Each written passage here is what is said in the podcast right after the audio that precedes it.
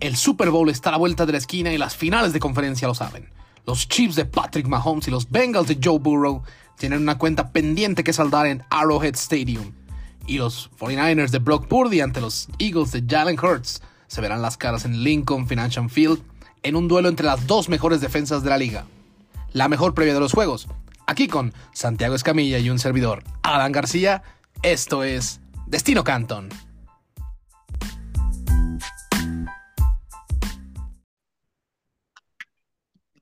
Hola, ¿qué tal? Muy buenos días, buenas tardes, buenas noches. Bienvenidas y bienvenidos a un episodio más en Destino Canton, eh, donde recuerden, se pueden suscribir a este podcast desde Spotify, donde solo buscan como Destino Canton, y ahí se pueden suscribir y también de paso calificarnos. Y en Instagram también estamos como Destino Canton, donde además de eh, subir buenos memeringos, dirían por ahí, este, un amigo mío Palito, te mando un saludo grande. Este, también tenemos la dinámica de preguntas los días miércoles sobre NFL. Ahora sí, eh, saludo a mi amigo estimado Santiago Escamilla. ¿Cómo estás? En un fin de semana que pues ya es la hora de la verdad para saber los campeones de al menos cada conferencia, Santiago, y pues, los invitados al Super Bowl que se llevará a cabo en Glendale, Arizona. ¿Cómo estás, amigo? Hola, AG, y hola a quien sea que, nos esté acompañando aquí en Destino Canton, les agradecemos mucho. Yo pues me encuentro nervioso, emocionado, la verdad, más emocionado que, nervioso, un poco frustrado con el hecho de que por, por, segundo año consecutivo parece que voy a ver los playoffs con gripa y, y pues ni modo, a veces así, así es el cuerpecito y uno lo tiene que aguantar y agradecerle como sea por todo lo que hace. Eh, y hablando de los 49ers, Mucha gente me, me pregunta ahorita, como, ¿estás nervioso? Este, ¿Estás asustado? ¿Estás preocupado? No, no. O sea, ahorita ya no. antes sí. O sea, ya ahorita que llegaron tan lejos, que ya son uno de los cuatro restantes, yo como aficionado de los 49ers, la verdad es que yo estoy acostumbrado a lo largo de mi vida, nunca los he visto campeones, entonces estoy acostumbrado a que pierdan. No me gusta decirlo, pero es la verdad. Estoy acostumbrado a que eventualmente cuando termine la Super Bowl, digo, cuando termine la temporada, el que levanta el Super Bowl, el que lo gana, no es mi equipo. Entonces, para mí, lo normal es que la semana que viene, este fin de semana, o en el Super Bowl, se los van a chingar. Y ni modo, de todos modos, ha sido una temporada eh, muy exitosa desde mi punto de vista, donde Kyle Shanahan creo que, eh, si, si no lo había hecho ya, creo que aseguró eh, que se va a quedar como entrenador en jefe de los 49ers hasta que él quiera, hasta que, hasta que ya no esté cómodo con, con esa posición, lo cual mm, me parece muy, muy, muy bueno. conseguir ese tipo de estabilidad con un entrenador que, que creo que todos estamos de acuerdo que eh, añade algo al equipo, o sea, más allá de lo que puedas pensar o, criticarle a Kyle Shanahan, creo que todos nos damos cuenta de que su ofensiva le añade algo al, a, a la franquicia en la que está. Entonces, yo, este partido... De inicio se los digo, yo creo que este fin de semana echan a San Francisco. Ya vamos a hacer el análisis a detalle de, este enfrentamiento, eh, de, los matchups que, que, hay en general, para que vean por qué es que me atrevo a decirlo eh, de, inicio. Pero, eh, pues veremos qué sucede, ¿no, AG? Esta temporada de San Francisco ha sido muy rara y esta temporada en general, todo el año, ha sido muy extraña. Así que no sé, no sé qué esperar de, de este fin de semana. Eso sí, no sé si coincidas conmigo, tenemos a los cuatro mejores equipos de la NFL, ¿no? Este año no hubo sorpresas, no, no está discusión. Sí, no, yo, yo estoy totalmente de acuerdo con eso y es algo que celebro, Santiago, ¿sabes? Siempre es lindo saber que el título ya está en disputa entre los cuatro mejores equipos de este año. Cualquiera de los cuatro que llegue a coronarse para mí sería un justísimo campeón, así que en ese sentido estoy tranquilo porque eh, o sea, yo, yo entiendo que Eli Manning en su momento salvó el mundo este, de una catástrofe terrible. Y sí, lo estoy diciendo por la afición de muchos Patriots que llegué a encontrarme en mi vida. Pero, pero bueno, al final de cuentas, te, eh, sabes, Santiago, que entiendes que los playoffs pueden ser así, ¿no? Pero y que, ese ejemplo lo, lo, dices justo porque ahí había un claro favorito que todos coincidían en que era el claro favorito y un equipo al que nadie daba ni un peso por ellos y fue el que terminó ganando, ¿no? En este caso está más nivelado. Sí, no, y yo, y yo realmente siempre, siempre, y eso lo, lo, lo dejo ya aquí este, grabado, siempre me va a gustar que ganen los mejores. O sea, entiendo que hay sorpresas o algo así, pero siempre he dicho, si hay un equipo que fue mejor durante un año, creo que realmente si lo gana, será, ya será un absoluto, este, absoluto triunfador en ese sentido. Así que cualquiera de los cuatro que llegue a ganar el título este, dentro de dos semanas, ¿sí es dentro de dos? Sí, en el, en el State Farm Stadium, pues yo creo que vamos a estar, vamos a estar contentos. Yo estoy seguro que si Santiago es, es San Francisco va a estar el doble de contento, pero, pero bueno, eso es otro tema. Antes de el doble es decir poco. Si San Francisco llega a ganar un Super Bowl, no me esperen la siguiente semana en absolutamente nada porque yo no voy a estar. Eh, sí, es, este, este, este, güey es capaz de eh, volar a San Francisco para el desfile, se, lo juro. Sí, es que, Deja todo eso, literal ya pedí vacaciones la semana que sigue, así que este, si, llega a pasar, yo me la voy a tomar en serio, ¿eh? Yo me la voy a tomar en serio, pero ah, ya, ya, ya, veremos qué sucede. Antes de entrar al, al, análisis de los juegos de campeonato, que es por lo que todos estamos aquí, AG, eh, hay unas noticias ahí del carrusel de, de entrenadores en jefe que va avanzando, ¿no? Y de entrenadores en general, porque también varios coordinadores ofensivos eh, han cambiado de, de posición y, y hay actualizaciones en ese sentido.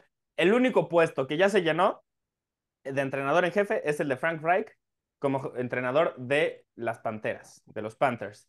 Eh, Frank Reich, que no, no hay que olvidarlo, en el 95, año en el que su servidor estaba naciendo, él era el mariscal de campo de los Panthers. Los Panthers fueron uno de estos equipos de expansión que surgió en los 90s, eh, 2000s, este, primera década de, de los 2000s, que eh, agarraban jugadores de otros equipos de la NFL y además lo completaban con, con selecciones del draft y así era como construían su, su, equipo al principio de cuando su primera temporada, ¿no? La de Carolina, así sucedió.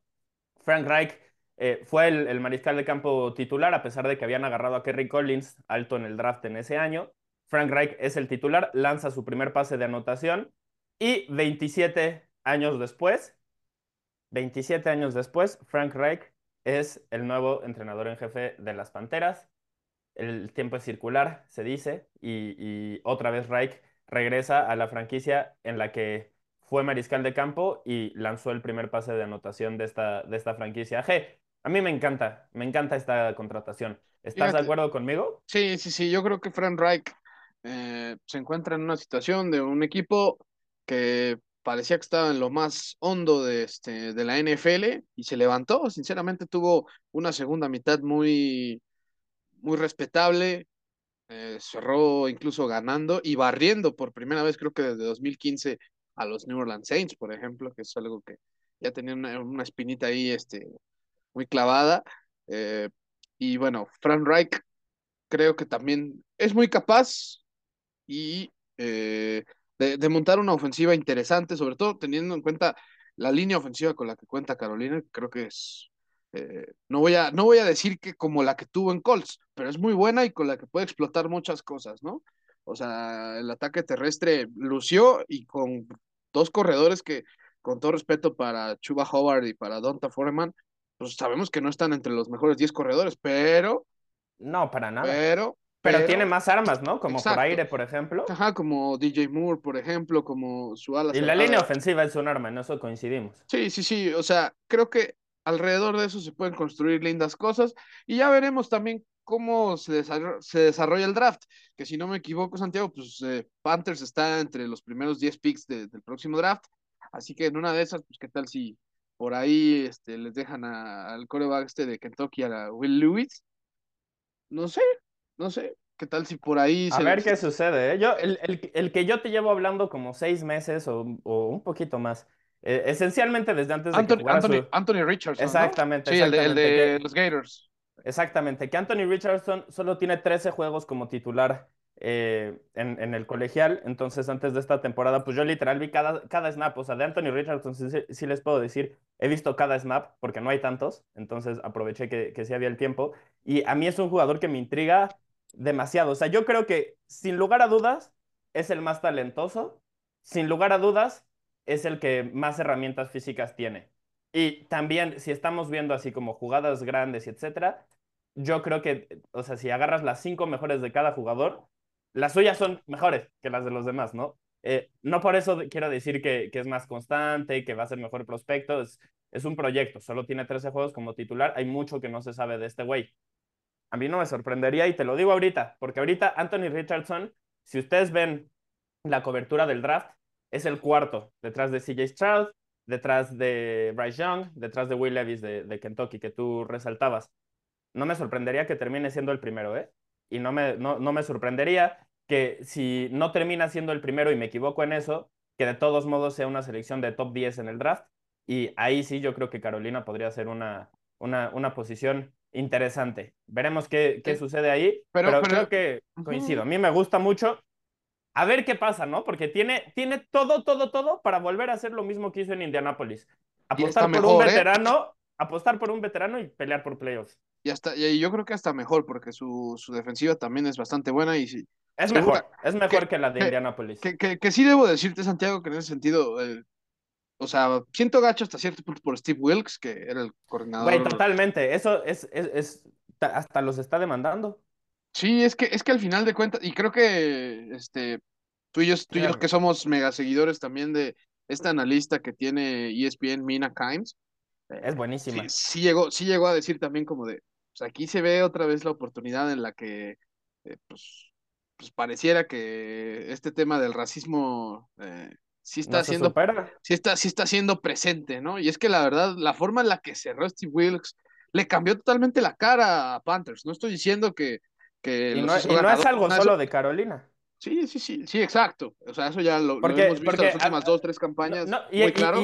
Y, que además, recordemos, Steve Wilkes tiene demandada a, los Cardinals. Como parte de todo este barullo que, que armó Brian Flores, bien armado, justificado, tiene toda la razón y no queremos que, que, parezca que estamos atacando a Brian Flores. Él tiene la razón, hay un problema de racismo muy grave en la NFL que no se acepta, pero tienes aquí un caso, por ejemplo, el de Steve Wilkes, donde tuvo una temporada en Arizona con un novato Josh Rosen como mariscal de campo y sin talento alrededor le dieron las gracias después de eso, trajeron a Cliff Kingsbury, eligieron a Kyler Murray.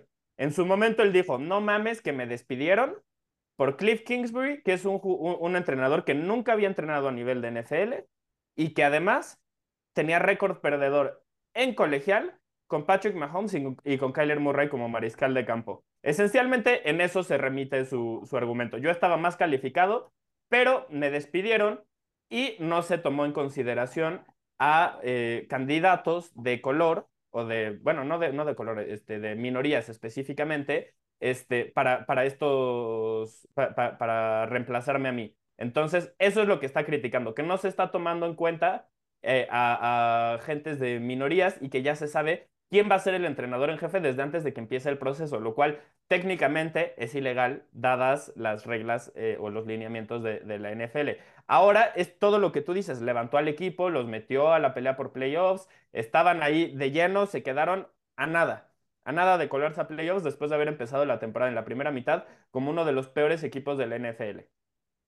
¿Qué es lo que sucede? Que Corren a Steve Wilkes ahora, bueno, no, no lo renuevan, no le dan el puesto como entrenador en jefe, se lo dan a Frank Reich, que viene de fracasar en Indianapolis, es la verdad, fracasó, más allá de que nosotros en su momento eh, dijimos que Frank Reich no es tan mal entrenador en jefe, que nos gustaría verlo en otra posición, etcétera, fracasó, viene de fracasar. Steve Wilkes viene de sacar eh, este oro de las piedras, esencialmente con Carolina. Y otra vez le dan el trabajo al entrenador blanco, que a veces no es tan sencillo como eso, pero a veces sí cuando en la NFL te das cuenta que más del 75% de los jugadores son de minorías, pero menos del 5% de los entrenadores son de minorías, pues entonces ahí hay algo que no, una conexión que no está existiendo, ¿no? O una desconexión que, que solo se explica eh, con una palabra que empieza con R y termina con asismo. Entonces, esa, esa es la realidad. Demandaron, o bueno, ya va a demandar eh, Steve Wilkes a, los Panthers también por, por este tema. Yo creo que tiene razón. Yo creo, o sea, genuinamente creo que tiene razón. Y ahí un pequeño este, asterisco a cómo hicieron las cosas los Panthers. Resulta que hace un mes contrataron a la hija de Frank Reich.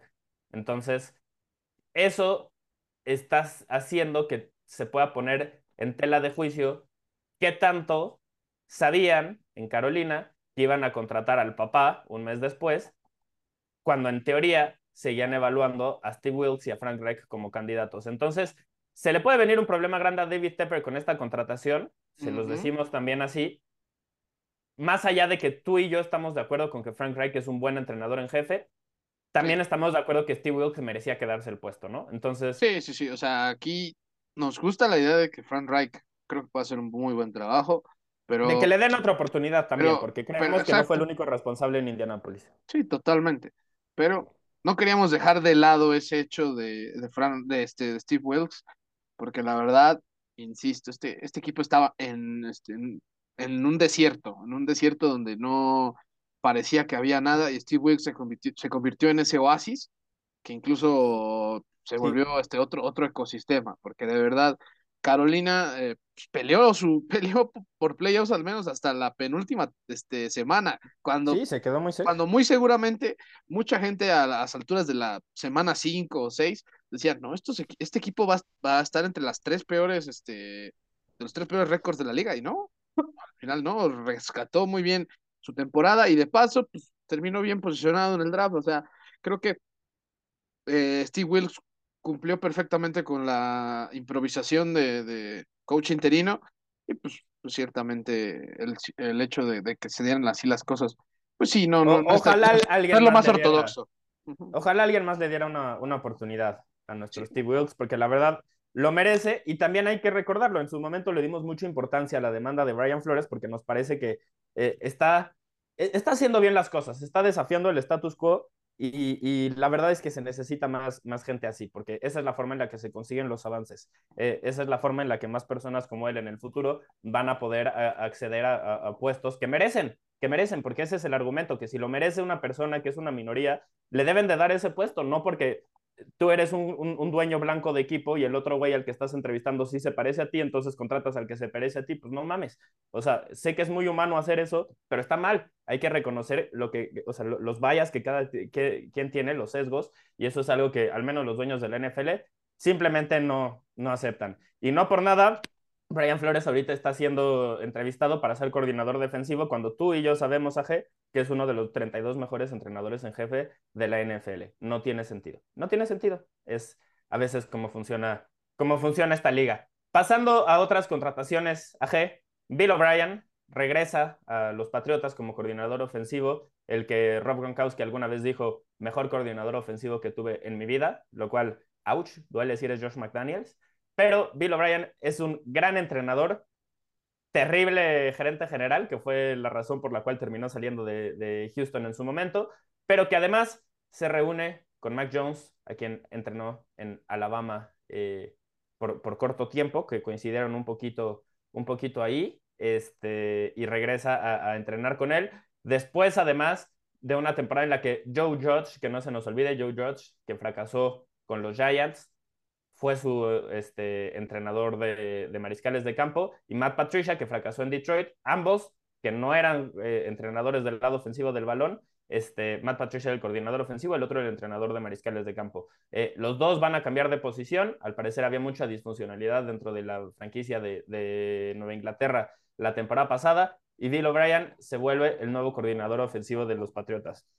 ¿Tú qué opinas, Aje? ¿Te gusta, ¿Te gusta esta selección? En la semana nos, nos preguntaron allí en, en, este, en Instagram eh, si creíamos que los Patriotas necesitaban más receptores. Lo que tú y yo coincidíamos era que necesitaban un nuevo coordinador ofensivo. Ya lo tienen. Sí. Ahora con el coordinador ofensivo, ¿qué sigue para los Patriotas? ¿Qué sigue para que mejoren y recuperen eh, pues esa posición de contendiente al, al por lo menos a la postemporada que, que tenían antes de Patricia? Yo creo que les vendría bien algún otro jugador de línea ofensiva bastante bueno, porque al final de cuentas creo que sí podría mejorar un poquito en ese sentido Patriots, pero también el rumor que, se está ahí este, haciéndose un poquito más viral, ¿no? Que podrían estar pujando los, los Patriots por DeAndre Hopkins. Pues la verdad, si lo hacen, está, está, estaría muy completo el asunto, porque... Yo lo apoyaría. Porque te digo algo, Santiago. Ah, bueno, me, me, sorprendería si no, sinceramente. eh, Bill, O'Brien, eh, al final de cuentas, fue el que, a mi punto de vista, creó ese dúo histórico en Patriots llamado Rob Gronkowski y Aaron Hernández. Eh, ese, ese dúo de alas cerradas. Ojalá pudiera replicar algo así con John Smith y, y este y, Hunter Henry. Yo sé que John Smith no es precisamente el mejor este, atrapando balones, es estupendo no, pero sí bloqueando. Es mejor. Y, güey, le pagan 30 millones de dólares combinados a los dos. Sí, sí, o sea, en ese sentido creo que por eso también me, me gustó mucho la, la, contratación de Bill O'Brien, porque creo que el uso que se le daría a las alas cerradas sería uno más loable, uno más funcional, uno más completo. Con más sentido, sí. Exacto, o sea, en, ese donde sabes que los eh, tanto Henry como Smith te pueden ayudar eh, no, solo no solo bloqueando, sino también atrapando balones y de manera constante. Yo creo que...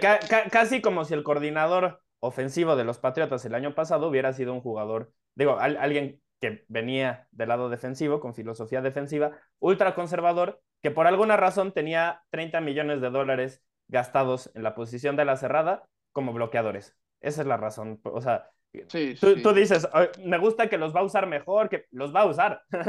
o sea, tienes razón, tienes razón. O sea, los va a usar mejor, sí, los va a usar. Así de, así de sencillo, no los estaba usando, no está aprovechando las totalmente. armas que estos Patriotas son más talentosos de lo que podríamos pensar, ¿eh? Se los decimos aquí ahorita, se los dijimos antes de que corrieran a, Patricia.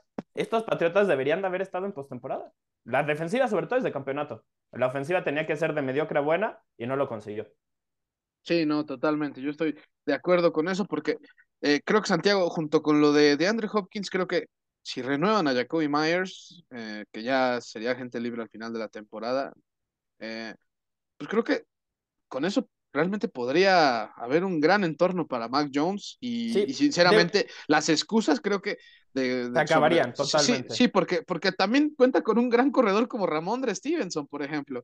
No sé si vayan a... Top, top, top, top. Sí, o sea, para mí es de los más funcionales, seguramente. Deja todo eso, fuera, fuera de eso, los receptores con los que, o sea, que tiene, Kendrick Bourne es un receptor de 800 yardas por temporada, 5 o 6 touchdowns, no es de élite, pero es muy bueno, es una buena tercera opción en tercera oportunidad en zona roja, tiene un rol que, puede cumplir y que es muy importante para los equipos. Entonces, eso es algo que han ignorado con él y no tiene sentido. Nelson Aguilar, probablemente él se va a ir a la verga. Eh, es un jugador que, si lo despiden se pueden ahorrar como 10 millones de, dólares y él este, está cobrando 14, 15, creo, algo así, y tampoco los está desquitando. Entonces, a mí me parece que Aguilar va a ser ahí un, jugador que, va a estar buscando equipo la próxima temporada. Pero quitándolo ahí tienes a, a, Thornton, el novato que flashó a ratos, pero nada más, o sea, tuvo uno que otro flashazo y, fuera de eso, no, no mucho, pero también estuvo lesionado, entonces es un jugador al que, al que puedes ahí eh, utilizar. Davante Parker, que yo pensé que iba a durar como seis semanas nada más y duró casi toda la temporada, la verdad creo que fue un buen intercambio este y es un elemento valioso a, futuro. Tienen armas, el Jacoby Myers que, que tú habías resaltado, o sea, tienen armas, no, no, no es un equipo que, que carezca completamente de, de, talento, solo necesitaban alguien que supiera lo que, lo que estaba haciendo. De verdad, eh, hay unos reportes que están saliendo ahorita de cómo, cómo eran las cosas con Patricia, cómo eran las cosas con Joe George, y genuinamente estaban rebasados. O sea, cuando estaban instalando la, la ofensiva, ponían las jugadas y los jugadores les decían, bueno, ¿y qué pasa si la defensiva nos defiende así? ¿Cuál es nuestro ajuste? Ah, ah, no sé, eso ya lo veremos más adelante. Y si lo defienden así, ¿cuál es nuestro ajuste entonces? Eso ya lo veremos cuando tengamos que verlo. Y nunca lo vieron. Entonces, o sea, perdón, pero eso en la NFL no funciona, no funciona. Entonces... Y, sinceramente, qué triste para, para Matt Patricia, que venía de ser entrenador en jefe, que pues, diga ese tipo de respuestas, ¿no? O sea, eh, sinceramente... Y además son las mismas críticas, güey, porque una de las críticas que le hacen a Patricia es que era ultraconservador y estaba llamando al juego para intentar no perderlo, lo cual también se lo criticaban en, en, en Detroit y, pues, o sea, perdón, pero sea, estaba haciendo la de Tuca chafa. En, en pues sí, es que, o sea, eso es lo que pasa cuando te ponen a hacer algo para lo que no eres bueno. Patricia es un entrenador defensivo, esa es su especialidad, o sea, y, perdón, pero... se vale, y se vale que incluso se haya equivocado con su etapa como entrenador en jefe. Claro, pero, pero ahí, pero de ahí debió entender que lo suyo, lo suyo es coordinar una defensa.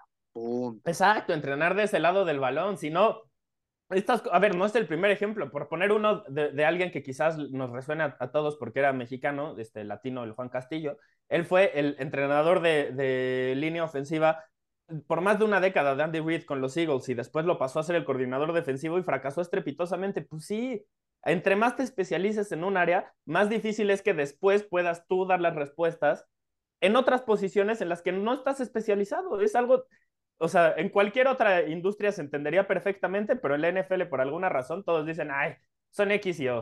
Eh, sí lo podemos hacer nosotros muy fácil. Entonces, eh, ya se vio que no, ya se vio que no. Y por lo menos ahora parece que acertaron en, la contratación. Y eso sí, Vamos a hablar de Mac Jones muy diferente la próxima temporada si seguimos viendo una versión similar a la de este año, porque ya no hay excusas. Como tú lo dijiste, ya no hay excusas.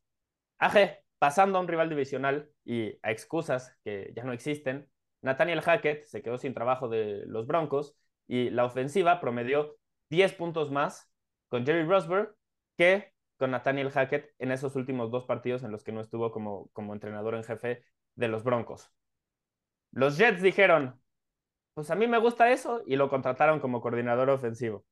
Entonces, nuevo coordinador ofensivo de los Jets, sale Mike LaFleur, sale el, LaFleur chafa y entra Nathaniel Hackett como coordinador ofensivo. AG, más allá del tren del mame, que fue lo que, con lo que empecé nuestro, nuestro análisis, ¿tú estás de acuerdo con lo de Nathaniel Hackett o no estás de acuerdo? Te paso la pelota primero, pero te la paso después de decir, yo sí, me gusta esta contratación. Vas. eh, aquí es un caso en el que también quizá Nathaniel Hackett se haya dado cuenta que lo suyo, lo suyo no es precisamente dirigir todo un equipo. Puede hacer que lo, lo haga bien en, como coordinador ofensivo, pero sinceramente, Santiago, y aquí es donde está mi apuesta, incluso ya casi, casi, para decir si a los Jets les va a ir bien el siguiente año. Esto es obviamente un movimiento en el que están tratando de seducir a Aaron Rodgers. Esto creo que sí estamos de acuerdo un poquito, ¿no, Santiago? O sea, sí es una Pues, forma de, de- o sea, sabe, no voy, a- no voy a decir, no voy a decir que es el mayor, pero es que, sí que una- le un pregunten guiño. a Denver si eso es algo que va a funcionar. O sea, no puedes contratar a, Ha- a Hackett pensando que, que se va a traer a Rodgers, entendiendo que mm, ya pasó una vez y no se lo trajo. Sí, sí, sí, sí. Bueno, que aquí habría que ver qué ofrecen los Jets, porque No, y también, también el hecho de que parece que ahora sí están explorando esa posibilidad los Packers. Sí. O sea, ahora tanto él como, tanto Rodgers como los Packers están abiertos a que sí, porque ya pues, se acabó esta etapa. Yo creo que sí lo vamos a ver en otro equipo. Por- Eh, y- aunque, aunque me hubiera gustado que se quedara en los Packers, es lo que dije al final del año, yo creo que sí lo vamos a ver en otro equipo. Sí, no, y es que tiene que mucho que ver con el tipo de temporada que tuvo Packers, ¿no? Del año pasado a este. Totalmente. Eh, pues a Rodgers no lo movieron porque pues iba a decir, ¿cómo chingados voy a mover a mi MVP, no? Pues le voy a dar toda la lana que quiere. Luego se pasó esto de del récord de 8-9 fuera de playoffs en la última semana, donde pues pareciera que ya ahora los juegos de playoffs donde ha fallado Rodgers se replicaron en esa semana y pues ahí sí ya te la piensas más, ¿no? En ese, en ese aspecto y, y pues, pues ahí quizá lo puedan explorar más. Eh, o sea, si, si pasa algo así, creo que sería una grandísima contratación. No por eso estoy diciendo que ahorita que, por ejemplo, tendría a Mike White y a Zach Wilson, eh, sea menor. Creo que Nathaniel Hackett eh, tiene un plan de juego en el que simple y sencillamente, entre otras cosas, además del pésimo rendimiento de Russell Wilson, pues Russell no, no, no seguía este no seguía bien sus, sus jugadas, ¿no? Y les voy a poner una, voy a- bueno, voy a bueno poner que menciones eso, sí. A ver, vas, vas, sigue. Sí, sí, o sea, a- un ejemplo claro fue esa jugada en la de este tiempo extra contra los Indianapolis Colts, donde claramente tiene a un receptor abierto con una separación de más de cuatro yardas y no se la pasó, se la decidió pasar ahí a Cortland Sutton que tenía la marca de Stephon Gilmore. O sea, la jugada estaba obviamente diseñada para que pues al final de cuentas se la pasara pues, a- al güey que quizá menos pensaba eh, la defensiva de, de Indianapolis y por ese tipo de pases. Que Wilson, tenía libre en el centro del campo por el slant y era. Sí, sea, se- realmente era un pase fácil. se, aferra- se aferraba, se aferraba y, y, pues hasta cierto punto se notaba que no confiaba mucho en sus, en sus jugadores o en todos sus jugadores, Russell Wilson. O en él mismo, quién sabe. Ese, ese es el tema por el cual yo no estoy dispuesto a decir, no, Hackett es un pendejo y qué mal, porque yo sufrí a Russell Wilson por más de una década. Es un jugador que seguí de cerca por 10 años, porque además, pues ya sabes cómo pasa esto. Cuando un equipo que, que te cae mal tiene un jugador que es muy, muy bueno y que te gusta mucho cómo juega y que te divierte y etcétera, etcétera, es como un, como un gusto culposo. Hasta lo ves un poquito más de lo normal, sintiéndote así con culpa, como si estuvieras engañando a tu equipo y etcétera. Pero a mí me pasa eso con Russell Wilson. Y luego además juega contra nosotros y nos hacía mierda, mierda siempre. Y luego veo al Russell Wilson que está en Denver esta temporada y digo, ni madres, no es el mismo. Lo cambiaron, no juega igual, no sé qué está pasando, pero no. Este no, este no es el Russell Wilson que yo, que yo estaba acostumbrado a ver. Y parece que todos obviamos eso, como que lo aceptamos, pero decimos, ah, Hackett es un pendejo. Perdón, pero si se cayó estrepitosamente Russell Wilson y la próxima temporada queda en claro que era problema de Russell Wilson, entonces los Jets se van a ver muy bien con esta, Sí. con esta contratación de Hackett, entendiendo que es un coordinador ofensivo que en esa posición, como coordinador ofensivo, no como entrenador en jefe, que son cosas y evaluaciones diferentes, ya produjo temporadas de MVP de Aaron Rodgers, dos, después de que todos pensamos que Aaron Rodgers ya estaba terminado. Y Sí. Llevó al juego divisional a los Jaguars de Blake Bortles. Blake Bortles se vio como un mariscal de campo funcional en la NFL, que incluso ameritaba recibir un contrato, una extensión contractual, gracias a Nathaniel Hackett. Pero eso parece que, o sea, solo nos vamos por lo más reciente, lo que pasó en la última temporada, y es lo único que consideramos en el momento de hacer estas evaluaciones. Yo por eso, con lo de Nathaniel Hackett, digo, a mí me gusta. O sea, creo que era un coordinador ofensivo que hace 12 meses todos los equipos hubieran dado lo que así todo por tenerlo como coordinador ofensivo. Un montón hubieran dado eh, eh, lo que fuera por tenerlo como entrenador en jefe. Le va mal con un mariscal de campo que este, se cayó estrepitosamente y todos decimos, ah, no, Hackett ya no es buen entrenador. Pues, pues no pasa así, en, o sea. Pues, no. pues mira, es, es, una, es, una, es una apuesta también un poco complicada en ese sentido, Santiago. Voy a, voy a bueno, dar. Al, voy a dar la, todo... tiene que, la tiene que hacer. Sala está en una, en una posición donde o le va Sí, bien o lo corren. Sí, iba a decir yo. De hecho, creo que eh, Sala obviamente está hablando. Bueno, se trajo a Hackett porque claramente le, le confía pues, el, el, pasado más reciente, ¿no? Porque eso sí, es, ese año que dice sobre Break Worlds, eh, estoy totalmente de acuerdo. En 2000, la temporada 2017-2018, que terminó como la, la, ofensiva número 15 de la NFL, que tenía que ver también con el desarrollo que tuvo con Leonard Fournette, por ejemplo. Pero eh, o sea, aquí es donde también quiero, quiero decir que es una contratación que creo que puede ser muy buena, pero también puede ser un poco riesgosa. Y aquí va porque en Buffalo llegó a ser coordinador ofensivo también este, Hackett en 2013, 2014 y terminó con el ranking de 25, o sea, de, de 32 equipos. Luego, ¿Y quién era la... el mariscal de campo? En este caso era... Este... Tyrod Taylor, ¿no? Uh -huh, Tyrod Taylor. Tyrod Taylor. O, o, o Fitzpatrick, uno de esos dos. Entre los dos, entre los dos se la, se la llevaban. Luego fue cuando en 2016, 2017 lo promueven este, a coordinador ofensivo en, en Jacksonville. Termina como 27, ahí no lo voy a criticar tanto porque es mitad de temporada al final de cuentas, pero en 2018 lo, lo despiden por terminar en el número 30 de 32. Es obvio que ya lo de Blake Bortles era insostenible en ese sentido. Ya cuando llegó a Green Bay, ok, entre Aaron Rodgers y él creo que hubo una muy buena química, pero aquí vamos a ver a quién va a desarrollar de los dos corebacks que quedan en Nueva York. Yo creo que a ninguno, yo creo que van a elegir a, Wilson. Que, que, a mí, que a mí me gustaría eso, la verdad, porque además, si, si quieres que me acuerde del de, de Nathaniel Hackett que no tenía a Aaron Rodgers, pues bueno, me hace recordar a ese, a ese Jacksonville del 2018 que contaba así con un Blake Bortles, pero oye, con, oye, con solo... un cuerpo de receptores muy bueno o decente, sí. y aparte con un corredor genial. En este caso, Brice Hall pues, ya va a estar para la siguiente temporada, y ya sabemos que en solo cinco o seis semanas, Brice Hall nos demostró que sí podía ser un gran corredor de élite. Totalmente, uno de los días mejores de la liga, sin duda. Sí, Oye, so, yo, yo solo quiero un parentecito ahí rapidito, rapidito, rapidito. Uh -huh. El mariscal de campo de los Bills en esa temporada que resaltabas de Nathaniel Hackett era EJ Manuel. Entonces, haber terminado 25 con EJ Manuel, creo que hasta un poquito más de respeto merece lo que hizo Nathaniel Hackett, porque eh, realmente era una mierda de mariscal de campo EJ Manuel. Esa, él, él sí, eh, limitadísimo en todos los sentidos. Entonces, este, solo, solo ahí, porque no, no recordábamos si era este, Fitz, Fitzmagic o, o si era después Tyrod Taylor. Fitzmagic fue hasta la temporada anterior a esa, luego fue una temporada de EJ Manuel, luego una de Kyle Orton y luego ya, ya llegó Tyrod Taylor. Basura, ¿no? Pura basura. Qué, uh -huh. qué, bueno que eventualmente les llegó Josh Allen. Sí, sí, sí, sinceramente eso sí, pero, o sea, mucha gente entonces está esperando que quizá Hackett es bueno con corebacks buenos, pero eh, aquí me gustaría que Hackett pues, se pudiera sacar esa espina diciendo, no, tengo un plan de juego donde quizá, aunque tenga un, core, un coreback más limitado, pues pueda desarrollar una buena ofensiva alrededor de Brice Hall y de una línea ofensiva que también ya va a tener sana para la siguiente temporada y, y pues pueda redimir pues, lo que no pudo suceder en, en Denver para, para, para él Y pues. Ya veremos. yo, creo que va a acabar con un Derek Carr o alguien así. Un, mariscal de campo de ese nivel. Y, con eso yo creo que se pueden meter a playoffs. Si tienen a Derek Carr esta temporada, están en playoffs.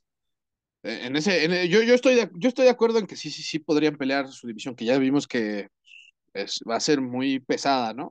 Creo que los cuatro equipos ahí sí este, van, a, van a ultra competir en ese sentido, Santiago. Eh, y pues Hackett se va a poder al menos quitar ya la espinita de, de que él ya no tiene que encargarse de manejar el reloj o cosas así, porque sabemos que ese tipo de cosas no las podía, esas sí no las pudo hacer nada bien. Ese creo que fue el mayor defecto que yo le vi a Hackett como entrenador en jefe, al grado que le tuvieron que poner un güey al lado para decir, decir esto, güey. Eso, eso sí fue terrible.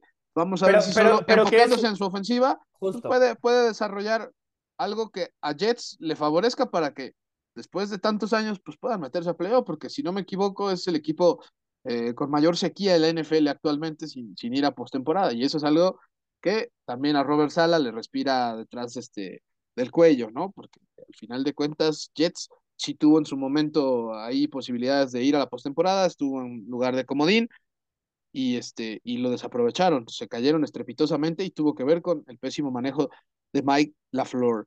Que curiosamente, curiosamente, perdón que, que, te interrumpa, pero Hackett reemplaza, reemplaza a Mike LaFleur y la conexión que tiene Sala con Hackett es que lo conocía por Matt LaFleur, el hermano, el que estaba en, en Green Bay porque recordemos, eh, Matt LaFleur, el, entrenador en jefe de los Packers, y Robert Sala, el entrenador en jefe de los Jets, son padrinos de bodas, así de cercanos son, o sea, son literal befos. Entonces, eh, viene con la recomendación del hermano de LaFleur al que está reemplazando y que ahora se va a los Rams. Entonces, eh, la NFL es un caldero de nepotismo y cosas así. Este, si, si le buscas, vas a encontrar los mismos apellidos.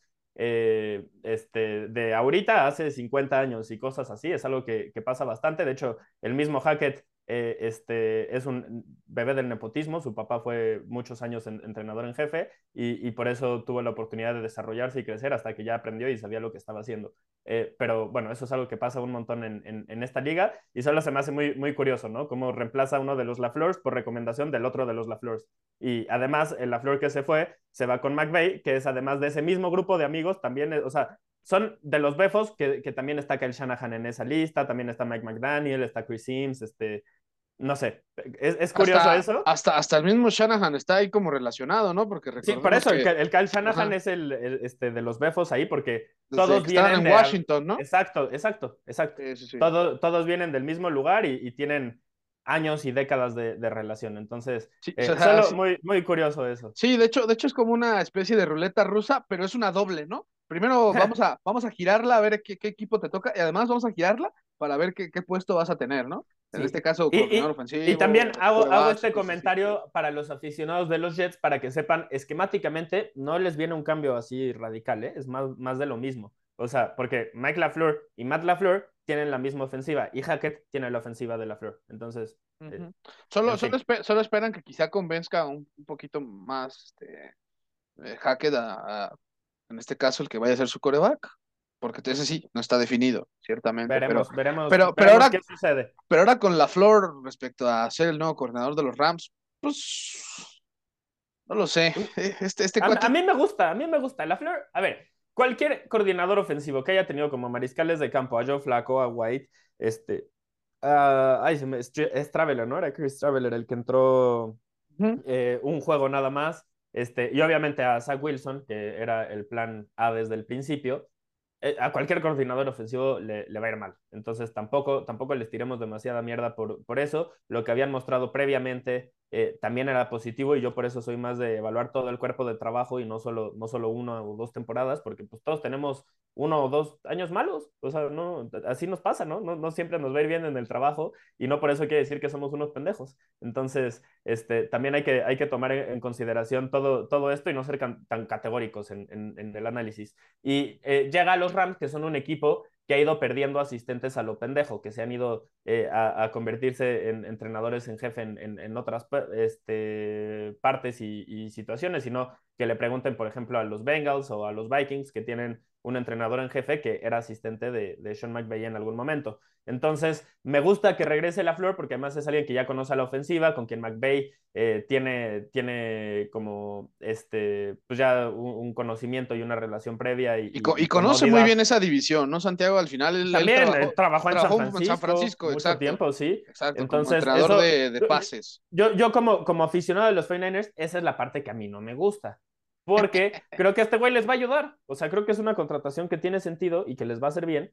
Entonces, eh, pues me, me, parece, me parece que, que, este, es una contratación que suma para este equipo. Ojalá y no lo hubieran hecho. Ahí sí ya ese comentario lo digo como, como aficionado de, de los 49ers. Yaje, ¿qué te parece si ahora sí arrancamos con lo bueno? Que seguramente muchas, muchas personas que andan más emocionaditas por, por los playoffs, este, ahí con, con, los tiempos que publicamos, este, que publica siempre cada, cada episodio donde eh, desglosas en qué momento del, del, episodio viene el análisis de cada cosa, que por cierto, si, si, ustedes no se fijan en eso y no les interesa escucharnos a nosotros hablar por dos horas de distintos temas, solo quieren hablar, eh, eh escucharlo de su equipo favorito o solo tienen 20 minutos antes de que empiece el partido, pues ahí siempre ponemos especificado en dónde empieza el análisis de cada cosa. Entonces, Aje, ¿qué te parece si arrancamos ahora sí el análisis del juego entre San Francisco y Filadelfia por el, juego de campeonato de la, de la conferencia nacional?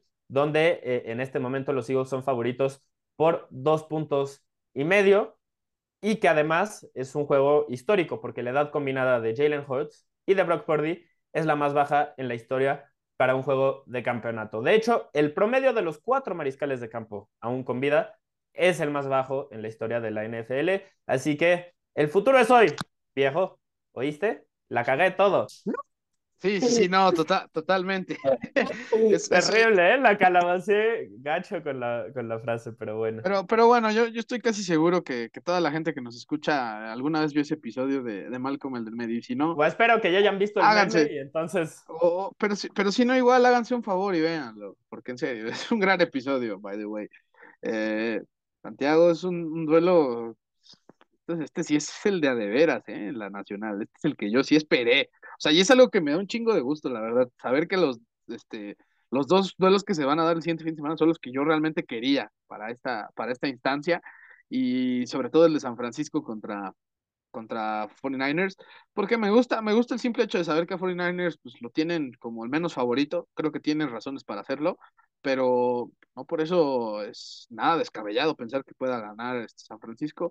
Eso sí, creo que tú, tú y yo estamos de acuerdo que si la gente le quiere apostar a las bajas, sería algo sensato, ¿no? Porque son las dos defensivas en cuanto a yardas permitidas, son las dos mejores en toda la liga, ¿no? Yo, yo sí, yo pensaría que sí. Las defensivas van a ganar y si se acuerdan del juego de 49ers contra Cowboys, esperen algo así. Sí, así que bueno, entre otras cosas, eh, Kyle Shanahan es de los pocos que ha roto ese paradigma de de que los padres eh, nunca van a poder ser superados por sus hijos en el deporte, bueno, Shanahan estaría a punto de igualar el récord de su papá, Mike Shanahan, el que fue campeón con los Denver Broncos en su momento, en los años 90. Eh, igualaría su récord en los primeros nueve juegos de postemporada. Ahorita tiene marca de 7-2 eh, y pues... No, el, el, papá, Mike Shanahan es el que tiene récord de 7-2, que el Shanahan tiene 6-2, podría llegar al, a la séptima victoria en, en, los primeros nueve juegos. Y eso es algo, eso ya te habla de un Kyle Shanahan que, sinceramente, desde que llegó a San Francisco, San Francisco no deja de ser protagonista, y eso es algo que se aplaude, sinceramente. Con mariscales de campo bien limitados, además, ¿eh? sí, pero con un alrededor impresionante, ¿no? La verdad es que eso, eso es algo que sí Shanahan ha sabido construirle por, ese tipo de cosas también sus corebacks han, han, rendido, ¿no? Los tres que, que han estado en esta temporada. Bueno, Trey Lance solo estuvo un par, así que no lo quiero, no lo quiero meter todavía en ese costal, pero sí lidiaron con el simple hecho de saber que tuvieron que cambiar esquemas, ¿no? Y ya nada más como extra, Santiago, pues no es la primera vez que Purdy y Hort se van a ver las caras el próximo domingo. Lo hicieron en su etapa en el colegial, cuando estaba Hurts en Oklahoma y Purdy en Iowa State. El, partido, el partido quedó 42-41. Yo sé que no va a tener nada que ver eso con lo del domingo, porque son escuadras totalmente distintas y ya sabemos que eh, muchas veces en el college, las defensas, este, por más buenas que lleguen a ser algunas, no significa que no permitan puntos. Y, y si no me creen, pregúntenle a Georgia en la semifinal del colegial de, de esta temporada, ¿no? En la que sí recibió más de 40 puntos por parte de Ohio State. Pero eh, sí, ese nada es el dato curioso. Purdy y Hurts, no se, no, o sea, no es que no se conozcan esto. Así que eh, ahora, Santiago, vámonos a los duelos claves a resaltar. Y estamos de acuerdo en que las dos líneas ofensivas contra las dos líneas defensivas es uno de ellos, ¿no? Sin duda alguna. Pero específicamente la línea ofensiva de Eagles contra la línea defensiva de San Francisco, que con todo y que siento que Nick Bosa sigue, sigue siendo... Perdón, es que... Se, fue el, se fue el estornudo, ¿verdad? No, no, la todos, la todos, este, le, le ah. para no hablar y yo pensé que ya se, ya se había ido, ya se había acabado. Iba a hablar y, y, otra vez, eh, este, una, una disculpa, pero esto de grabar podcast este, agripado está, está complicado. Yo ando aquí con el mute listo para, para cualquier momento en el que tengo que toser, pero ya se me fueron un par. Este, pero sí, tienes toda la razón. Eh, la, la, línea ofensiva, tanto de los Eagles contra la línea defensiva de los 49ers y eh, viceversa, son probablemente los dos mejores duelos del, del, fin de semana. Si les gusta ver ese tipo de, partido en el que eh, son líneas dominantes de cada lado del balón, este es su juego. Es así, tal cual, este es su juego. La línea ofensiva de los Eagles, para mí, es la mejor de la, de la NFL y para mí también tienen la mejor línea defensiva de la NFL, pero probablemente la segunda mejor en ambas categorías es la de San Francisco. Entonces es muy interesante, ya termina siendo una cuestión de, de gustos. Yo digo que es mejor la de los Eagles porque me parece que tienen más profundidad. O sea, más experiencia también. Es cierto, no, no tienen un jugador como Bosa, pero tienen eh, a Josh tienen a Javon Hargrave, tienen este. Jason Reddick, que la verdad. Jason Reddick que está eh, jugando a un nivel altísimo. en, en, Arizona nunca le vi un, un nivel. Güey, pues es que en Arizona lo tenían jugando de linebacker. O sea, se pasan de verga. Es uno de los mejores cazamariscales de la NFL y lo tenían jugando de linebacker central de Mike. Qué pendejada. Este, perdón, pero qué, qué pendejada. O sea, los Cardinals de repente toman algunas decisiones ahí que, este, y, todos dicen, ay, su coordinador defensivo, qué respetado. Qué respetado, tiene a todos jugando fuera de posición siempre.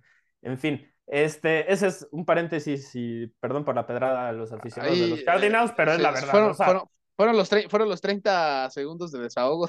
no, no, no, es que, es que no, no, no, desahogo, por mí que se lo queden y lo extiendan y lo hagan entrenador en jefe y que sea este, el, el jefe de, de Arizona siempre, porque eh, toma este tipo de decisiones. Pero eh, solo para resaltar, Jason Reddick es un gran cazamariscales y no teníamos esa idea de él previo a Carolina, cuando llega a, Carolina, porque apenas los Panthers fueron los primeros que lo utilizaron en ese rol. Después eh, los Eagles lo contratan en agencia libre y, sigue jugando y, a un nivel altísimo, incluso mejorando, y todo tiene que ver con que lo estaban poniendo en, otra posición. Pero es un muy buen caza, cazamariscales. Este, y obviamente eh, tienen a. Ay, se me fue el ganador de Super Bowl, Brandon Graham, este, primera ronda y posible salón de, leyenda, de la fama de eventualmente. sí, que otra vez tuvo más de 10 le, le, retiene el número. Ese, ese uno de, esas le retiene el número en su momento, yo creo. Y, y tienen la profundidad de Ndamo Kong Su, Limbal Joseph, Jordan Davis, los tres que son élite contra la carrera, eh, sobre todo Joseph y, y, este, Jordan Davis. Entonces, en ese sentido, no mames, acabo de resaltar que siete, ocho jugadores y, todos son muy buenos, todos podrían ser titulares. Los Eagles tienen dos líneas defensivas titulares y San Francisco, eh, y, los van rotando, ¿no? A lo largo del partido. Ese es el, duelo contra, contra las líneas eh, ofensivas rivales. Y en el lado de, San Francisco, pues también yo creo que ahí lo que tiene son mejores jugadores en cuanto a, como sí tienes jugadores de, absoluta élite como, como Bosa, este, y como Arik Armstead, por ejemplo, que, ha estado lesionado casi toda la temporada, entonces casi no jugó. Y más allá de eso, tienes a jugadores como Samson Ebucam, eh, como Javon Kinlo, que son más potencial que, producción y, que son más inconsistencia y, más talento que, otra cosa, pero que eh, flashean y en cualquier momento también pueden ayudar. Y una rotación con Kerry Heidel Jr., con Kevin Givens, eh, que, es importante, con Charles O'Menihue, que se pasó de verga y ojalá no jugar este fin de semana, pero lo va a hacer, eh, con el novato Dre Jackson y con T.Y. McKill, que es uno de esos casos también donde yo digo, para quien diga que no funciona la pretemporada, este güey tuvo cuatro capturas contra los 49ers en la pretemporada con, con, los Vikings, nos hizo mierda en el cuarto juego, en la segunda mitad, y ahora está con San Francisco intentando ganar el Super Bowl porque los Vikings en algún momento de, la temporada lo corrieron y, y, este güey llegó a nuestro, a nuestro roster para reemplazar a Hassan Ridgway, que es uno de esos jugadores que yo había resaltado como que eh, son eh, prácticamente invisibles, nadie se entera de que existen, pero son muy importantes para el esquema y en la línea defensiva eh, importan mucho. Y también Jordan Willis es el 75, un jugador que van a ver mucho, este, que esencialmente a él solo le piden que, que ocupe bloqueadores y que colapse la, bolsa de bloqueo. A él casi no le piden que sea él que complete o concrete la jugada. Pero, AG, ¿qué resalté? 10, 12 jugadores en, en total, 15 jugadores de ambos equipos, o sea,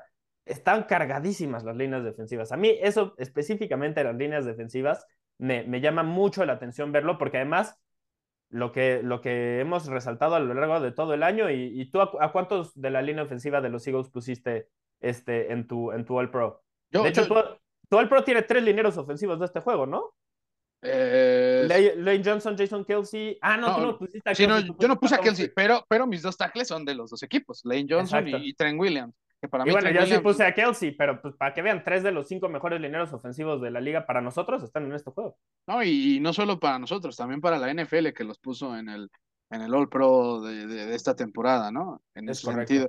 O sea, pero la verdad es que, por ejemplo, también Mailata, creo que es un guardia de, este, ofensivo bastante, bastante bueno. O sea, eso no, qui- no quita Es, para. es- es el caso de estudio que motiva a los Isaac Alarcones de la vida a decir si es posible que, que eventualmente seamos buenos, porque él empezó como un jugador internacional, se fue desarrollando con el tiempo y ahorita es uno de los mejores tackles ofensivos de, de la NFL. Por, por, cierto, paréntesis, Isaac Alarcón ya firmó contrato con los Cowboys, no va a ser jugador, jugador internacional la próxima temporada, sí va a pelear por un puesto en la plantilla. Entonces, eso emociona. Sí, sí, sí, sí, sí, ahora sí, sinceramente eso, eso, eso da gusto, pero, pero ahora retomando este tema, eh, pues creo que en ese sentido la línea ofensiva de Eagles creo que sí está a un nivel arriba de, la de San Francisco, pero pues en este caso Trent Williams, pues sí se ha encargado de que a Purdy, al menos en su lado ciego, no, no lo toquen. Sí lo han presionado, pero lo han obligado. O sea, la, la, cobertura de Trent Williams es tan buena que hasta le da para que Purdy se vaya a su lado izquierdo y ahí pues, se pueda deshacer del balón para que no lo entregue. Y esto es algo que, que le ha ayudado estas semanas, pero, pero los cazacabezas que tiene Eagles sí van a estar ahí este, siendo constantes, ¿no? Y creo que la van a tener clarísimo, ¿no, Santiago? Presionar a, a Brock Purdy, porque ya vimos que Brock y Purdy... mantenerlo dentro de la bolsa de protección, ¿no? Exacto, sí, no permitirle que justo haga eso que ya dije, ¿no? Que, que pueda salir de la bolsa y ahí pueda deshacerse del balón de modo en, la, en el que no, no cometa errores, porque esa es otra cosa, pero ya vamos a hablar de, de esto de las entregas de balón. Ahora, Santiago, vámonos a un, este, un escalón más atrás, ¿no? Que es en la línea de linebackers, que serían los que me enfrentarían a los alas cerradas. Dallas Goddard, para mí es uno de los mejores cinco alas cerradas de toda la NFL y se va a enfrentar a un güey que en una, hasta en jugadas, este, se dio el lujo de cubrir a un receptor como CD Lamb de manera estupenda como Fred Warner. Que además CD Lamb es uno de los mejores receptores de, de, de, desde la posición de ranura o alineado en, esa posición. Entonces el hecho de que Fred Warner específicamente a CD Lamb lo haya eh, pues, no, no completamente nulificar, pero sí limitar lo suficiente como para que no haya sido factor, eh, este, pues sí, te, te, habla de... Es un jugadorazo. En la semana subí una, una serie este, de, del partido de los Cowboys contra los 49ers, eh, en la cual este güey solito, sin hacer nada que se refleje en las estadísticas, más, más que un tacleo detrás de la línea de, de golpeo, eh, detiene y manda, manda a la banca a la ofensiva de los Cowboys. Es el impacto que puede tener eh, Fred Warner y sí me llama la atención mucho ver qué pasa contra, contra Dallas Goddard.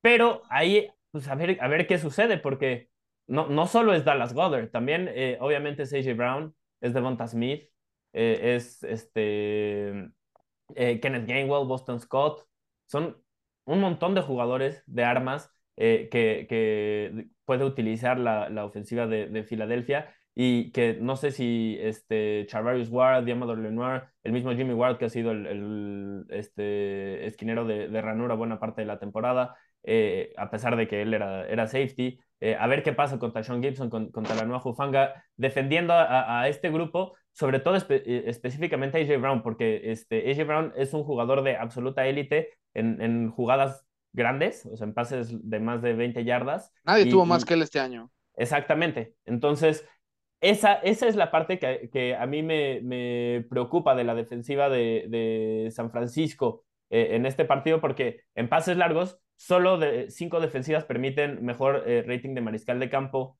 esta temporada y solo a siete les han anotado puntos. Si hay un aspecto en el que es vulnerable la defensiva de los 49ers, es en pases largos, de pases largos. Y si hay un aspecto en el que Jalen Hurts sí es de élite como pasador, como pasador, es en ese tipo de envíos, sobre todo cuando está buscando a AJ Brown. Entonces, ahí yo creo que, dependerá de qué pueda hacer San Francisco. Número uno, si puede presionar lo suficiente a Jalen Hurts como para que no tenga tiempo de que se desarrollen ese tipo de rutas. Número dos, si eso no, lo, no, logra suceder, ver qué tanto Charvarius Ward, Amador Lenoir y los safeties pueden eh, en el 2 a 1, porque pues imagino que harán un 2 a 1 contra AJ Brown, eh, detenerlo. Ahí, es algo que, me llama mucho la, atención, pero honestamente, AG, yo no creo que puedan hacerlo. Yo creo que AJ Brown va a tener una o dos recepciones de por lo menos 20 yardas y me sorprendería que no tenga por lo menos una de más de 50, como DK Metcalf la tuvo contra, contra San Francisco.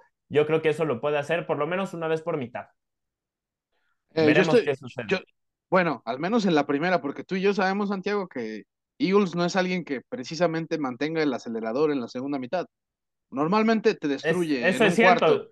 Te destruye en un cuarto. y eso, y eso hay que tomarlo en cuenta, ¿eh? porque no solo es como que Eagles eh, tome una gran ventaja y ya después eche la, eche la hueva a propósito. Ha habido juegos donde pues, los que, por ejemplo, el que perdió contra Washington, donde pues, simple y sencillamente por no ser eficaz en la segunda mitad, perdió ese juego.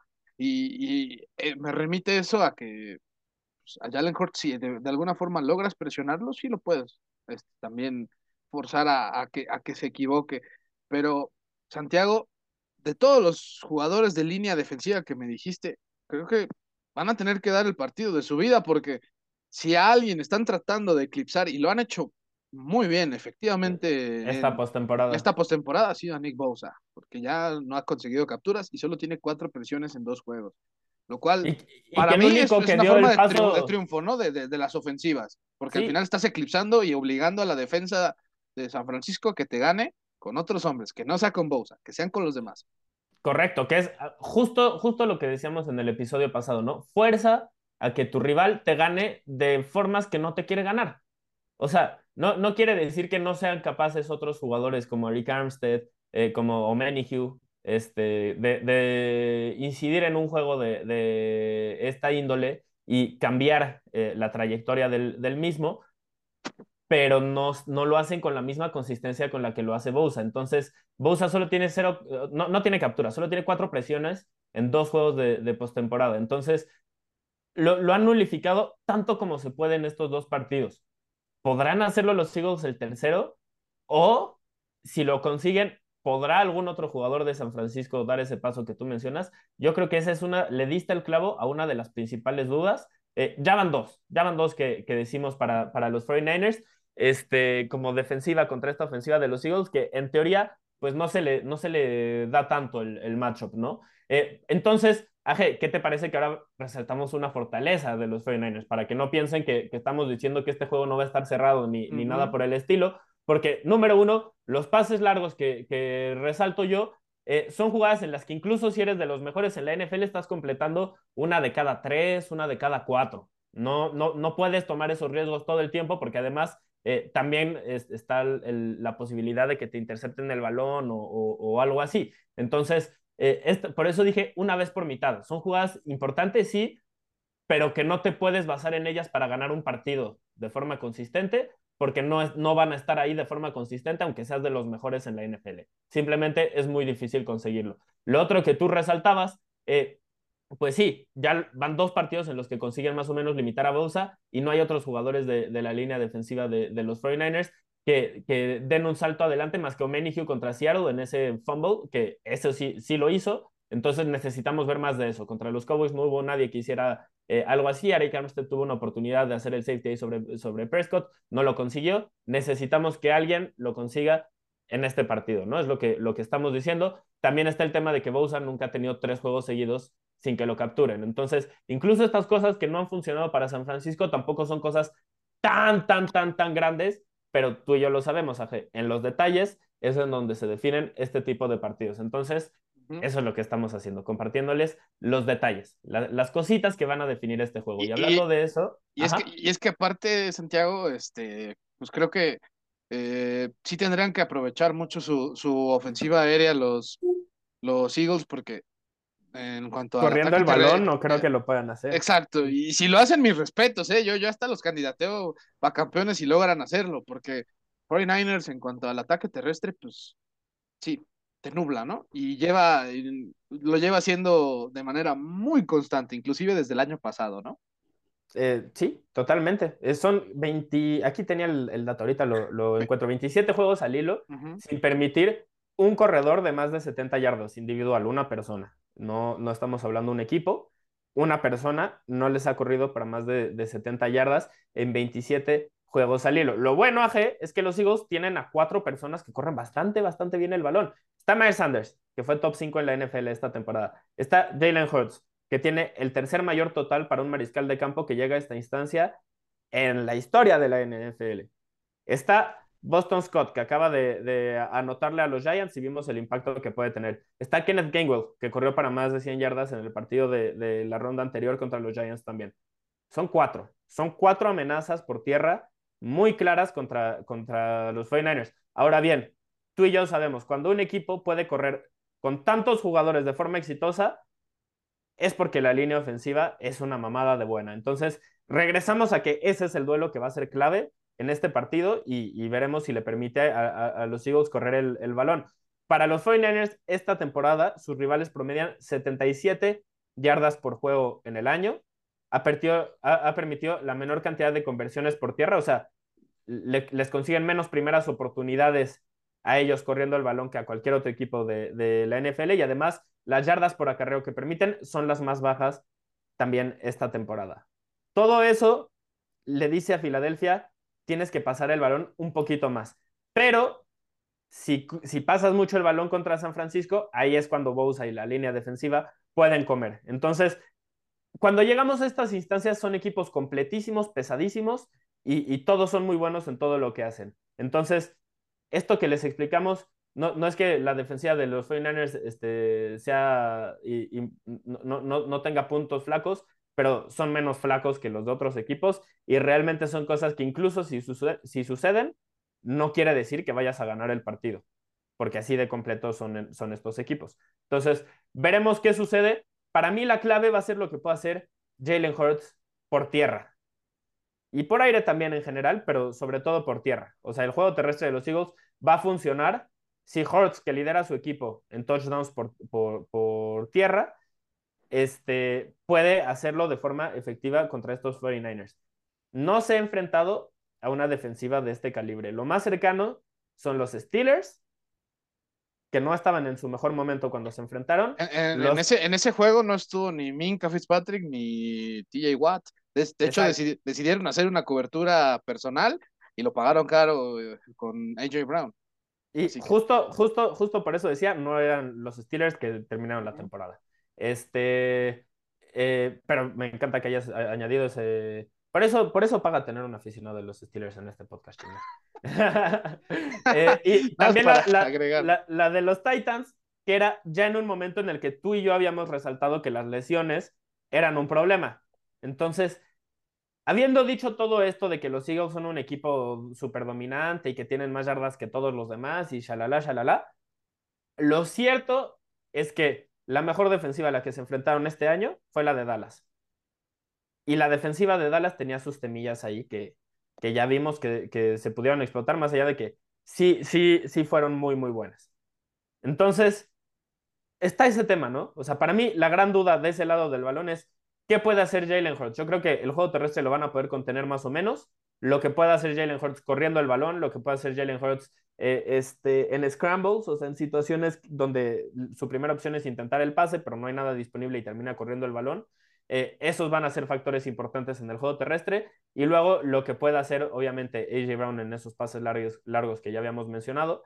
y de Devonta Smith eh, en el centro del, del, campo, que les encanta poner estas choice routes, que son como jugadas en las que él tiene la opción según cómo esté jugando la defensiva de irse hacia la derecha o a la izquierda. Y, y, esencialmente esas jugadas, la ventaja que tienes como receptor es que siempre vas a estar bien si tomas la decisión correcta. O sea, si, si lees bien cómo te está defendiendo el jugador y utilizas eso en su contra, te va a permitir siempre estar abierto. Lo malo es que el, el, mariscal de campo pues, no sabe hacia qué lado te vas a ir. Entonces, si lo leen mal, ese tipo de jugadas pueden, pueden terminar en intercepciones o cosas así. Y la defensiva de San Francisco es especialista en confundir en ese tipo de jugadas. Veremos qué sucede, pero, pero pues es, un, es un, un enfrentamiento que va a estar muy interesante. A mí me llama mucho la atención y es de, así, o sea, probablemente es lo que, lo que más me interesa ver de, de duelos individuales este año la línea ofensiva de los Eagles contra la línea defensiva de San Francisco. O sea, específicamente ese duelo, eh, yo voy a estar encantado eh, fijándome en eso. Para mí, y te lo voy a decir así, Santiago, si San Francisco gana ese duelo, yo creo que hay muchísimas posibilidades de que San Francisco pueda ganar el juego. Así. O sea, si, si, la línea defensiva de San Francisco le gana el duelo individual a la línea ofensiva de los Eagles, uh -huh. ¿tú crees que San Francisco lo gana? Eh, tiene muchas posibilidades de hacerlo, porque también hay que ver del otro lado y es a donde vamos a pasar ahorita, que quiero yo pensar, que es a la ¿Sí? ofensiva de 49ers Exactamente. contra la defensiva de Eagles, que sabemos que si Purdy no deja de entregar balones como niño en dulcería, este, pues ahí sí ya también va a estar la losa un poco, un poco este, pesada, ¿no? Ya para, para una defensiva que pueda competirle a, a Eagles. O sea, Aquí. dicho de otra forma, si entrega el balón muchas veces Purdy, ya valió. Sí, sí, y es que no lo digo yo, lo han dicho las cuatro derrotas que tuvo este año en San Francisco, ¿no? Y que no fueron culpa de, de Purdy, aclaramos, sí, fueron de sí, Lance ¿no? y de Jimmy G esa, esos partidos, pero eh, sí, San Francisco eh, tiene este, 10 victorias, no, ¿cuántas son? ¿12 victorias al hilo? 12, 12, 12 juegos al hilo. 12. Cerraron 12. la temporada regular con sí. 10 y tienen otras dos. Exactamente, sí, exactamente. 12 triunfos al hilo. ¿Sabes cuántos juegos tienen consecutivos sin más de una entrega de balón? 12. 12. Es... Sí, sí. Exactamente. Era, era Exactamente. Lo que se venir, ¿no? Exactamente. Entonces, los mariscales de campo de San Francisco, por alguna razón, como que eh, ya sea Lance, ya sea Jimmy G, ya sea este, ahora nuestro Mister Irrelevant, tienen una tendencia de decir una vez por cuarto, pues, ¿saben qué defensiva? Esto está muy, o sea, está muy cargado para nuestro lado, ahí van, les vamos a dar una chance si la defensiva puede eh, capitalizar esa oportunidad, yo creo que San Francisco va a perder este partido. En eso estoy completamente de acuerdo contigo.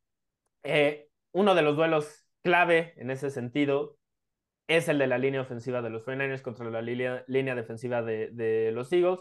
Ya resaltamos a, los jugadores de los Eagles. De la línea ofensiva de, San Francisco tiene a Trent Williams, que es probablemente el mejor tackle izquierdo de, de la liga, sobre todo eh, por lo que hace este, en el juego terrestre. Eh, pero fuera, fuera de eso, hay algunos puntos ahí donde eh, yo creo que pueden poner su atención. Y estoy hablando específicamente de Spencer Burford, que es el guardia derecho novato de los 49ers, un jugador que a ratos se ha visto vulnerable y que en un juego, en un duelo individual contra Fletcher Cox, contra Javon Hargraves, contra este, contra ay, Jordan Davis, eh, Ndamo Kong Su, eh, Limbal Joseph.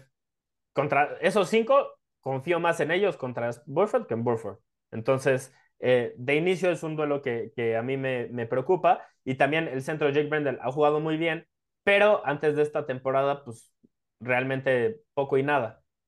Así que es otro que yo creo que se puede explotar un poquito. Aaron Banks es un jugador de primer año que lo ha hecho muy bien, pero es de primer año yo creo que ahí también se puede explotar un poquito. Eh, el interior de la línea ofensiva, específicamente de los 49 contra el interior de la línea defensiva de los Eagles, ese es el duelo, así ya siendo ultra específicos, ese es el que creo que va a definir eh, qué sucede en, este partido. Si Brock Purdy tiene presión desde el centro de forma consistente y tiene que correr hacia los lados con alguno de Josh eh, Brandon Graham, este, el, el mismo Jason Reddick esperando para, para, capturarlo, yo creo que ahí pueden llegar los errores, ahí pueden llegar las capturas, ahí pueden llegar las jugadas positivas para, para la defensiva de, de los Eagles. donde pueden llegar del lado positivo para, para San Francisco, desde mi punto de vista, es en el, en el duelo de TJ Edwards y de Kaiser White, los linebackers, contra George Kittle o contra Christian McCaffrey o contra alguno de los receptores de los 49ers, porque hay pocos coordinadores ofensivos en la NFL que sean tan buenos como Kyle Shanahan, consiguiendo duelos favorables para sus jugadores. Eh, ya sea movimiento, con, el movimiento de, los jugadores antes del snap, o ya sea con formaciones un poco exóticas o, por, decirles de alguna forma, consigue consistentemente que haya linebackers en sus receptores o que haya linebackers en Christian McCaffrey o George Kittle, que tú y yo sabemos son tan peligrosos como, como la mayoría de los receptores en la NFL este, en, en, ese tipo de jugadas. Así que eh, ese es un, un, duelo donde yo sí creo que San Francisco tiene una ventaja clara y puede eh, un poquito este, explotarlo. Además de que puede, o sea, para mí Shanahan toda esta semana ha diseñado jugadas para explotar a Reed Blankenship, que es uno de los peores safeties de la NFL y que ayer me eché el All-22 de, de los Es terrible ese contra los Giants. No mames, güey. No, no, no. O sea, cada avance largo de los Giants me regresaba y decía, ¿quién la cagó? A Blankenship. ¿Quién la cagó? A Blankenship. ¿Quién la cagó? A Blankenship. No mames. Es malísimo. Entre él y Epps, los dos safeties, o sea, verdaderamente. Uf.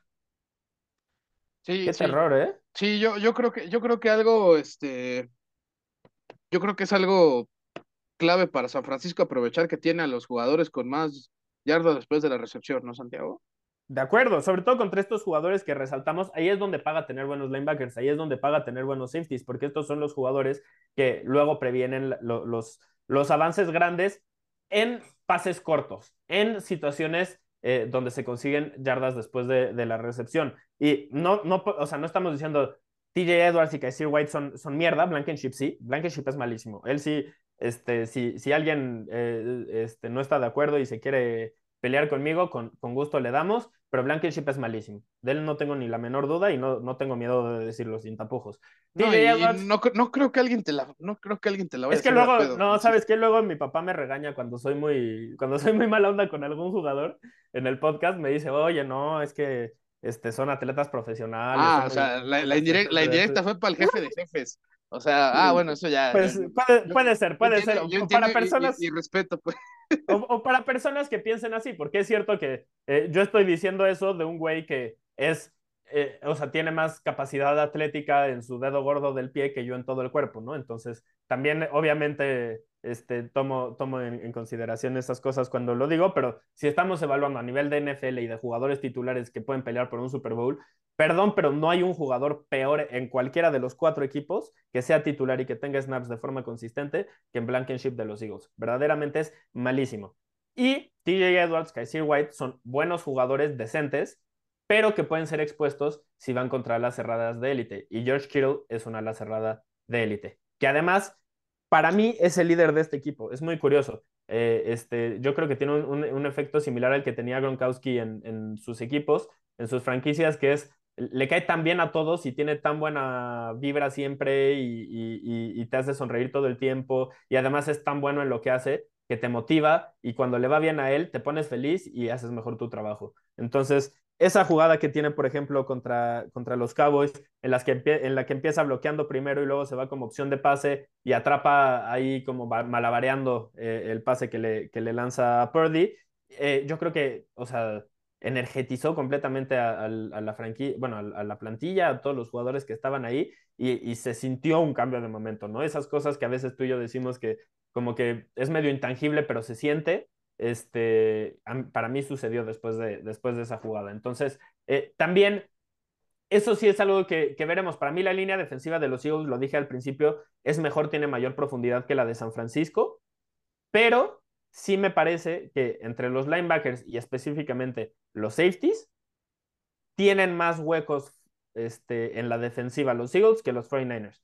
O sea, San Francisco, el peor jugador que tienen es Demador Lenoir, que sea titular, y la semana pasada tuvo una intercepción y jugó probablemente uno de los mejores partidos de, su carrera. Eh, no es a lo que nos tiene acostumbrados, pero ha respondido. Y sobre todo contra la carrera, ahí sí es muy, muy bueno, entonces no es un jugador absoluto, o sea, es limitado, pero no es malísimo. En este caso, Blankenship es malísimo. y Kaiser White, TJ Edwards son limitados, no malísimos. A ver qué sucede, pero esas cosas también pueden, este, pueden pesar en este tipo de juegos, sobre todo contra alguien como Shanahan, que eh, por algo tiene su fama de ser casi un mago, ¿no? Sí, sí, sí, sí, totalmente. Es alguien que puede atacarte de múltiples formas y puede aprovechar al 100% a todas sus este, piezas que tiene a la ofensiva, que para mí, eh, tres de ellas son de mega élite, como digo Samuel, George Kittle y Christian McCaffrey. Así que en ese sentido, pues sí, sí es, sí es un buen apunte ese. O sea, no había dimensionado lo bien que está de un lado la defensiva de los Eagles, que es de, quizá hablando de los linebackers para adelante, que es la línea defensiva, y eso, los linebackers no son Y los esquineros, los, esquineros son de élite. Sí, en este caso Bradbury, Bradbury, o sea, para mí tienen, en cuanto a esquineros, no hay mejor equipo en la NFL, ninguno. Bradbury, Darius Lay y además Chauncey Garner Johnson como esquinero de ranura, no hay nada, o sea, no hay tres mejores en la NFL, ¿eh? No hay. El tema es que si hay jugadas explosivas, pues ya valió madre, ¿no? Ese es el tema. Y que los 49ers tienen a Divo, tienen a Ayuk, tienen a Kiro, tienen a McCaffrey, eh, que ya de inicio son cuatro opciones de élite por aire, tú solo tienes a tres para bloquear. Y que pase lo que pase, pues sí ha habido jugadas donde pues, han explotado estos, estos este, sujetos, ¿no? Así que en ese sentido se, tiene que, se tiene que cuidar. Exacto, y, y, también yo creo que este va a ser un juego grande para el, Jawan Jennings, por ejemplo. Este, yo creo que es un jugador que, que si aparece y si tiene tres, cuatro recepciones importantes para San Francisco en, esta, en este partido, eh, también puede, puede ser de, de, las claves. Y otro, otro jugador que para mí puede ser importante es Elijah Mitchell, porque tanto él como McCaffrey están limitados, pero a mí me queda claro que si, si Elijah Mitchell está lastimado y McCaffrey está lastimado, pero pueden jugar, Shanahan prefiere que los putazos se los lleve, se los lleve Mitchell y prefiere darle oportunidades con potencial de jugada grande a McCaffrey, lo cual tiene sentido, no digo que no. Entonces, veremos qué sucede. Para mí es un juego, un, juego en el que puede que al final San Francisco gane y veamos que Elijah Mitchell tuvo más toques de balón que McCaffrey, aunque McCaffrey haya tenido uno o dos touchdowns. Eso es algo que, que, veo, que veo factible en, en, este partido. Aje. Dicho esto. ¿Estás listo para comprometerte? Sí. ¿Hay alguna otra cosa que quieras resaltar? No. o le damos? Bueno, no, no, no. Yo, yo, solo para cerrar, para que no piensen que, que, que, no, mucha gente está hablando de Brock Purdy en este momento como el futuro de la franquicia de los 49ers. Mucha gente está hablando de, de Brock Purdy como, o sea, sí entiendo que es una historia increíble, el Mystery Relevant teniendo la posibilidad de, de llevar a un equipo al, al, Super Bowl y de, de ser el primer novato que llega a esas instancias como, como el titular entiendo que esa historia está muy, muy bonita y hasta da para una película y es más, este, la película de Kurt Warner es más o menos esa historia, ¿no? Este, Es lo más parecido. Warner, eso, eso, eso, y quizá lo, de Tom Brady también, que fue Exacto, exactamente. Entonces, son de esas cosas que pasan muy de vez en cuando y la historia es muy bonita, sí. Purdy está jugando muy bien para ser un novato, sí.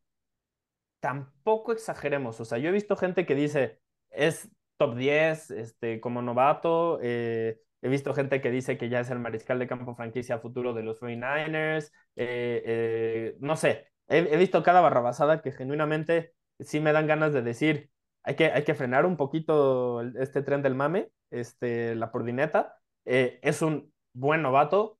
Yo creo que ya hizo suficiente para empezar la próxima temporada como el titular de San Francisco con Lance como, como sustituto y con Jimmy G en alguna otra franquicia después de que se ha rifado con nosotros y se, lo se le agradece mucho, pero, pero bye. Este, sí.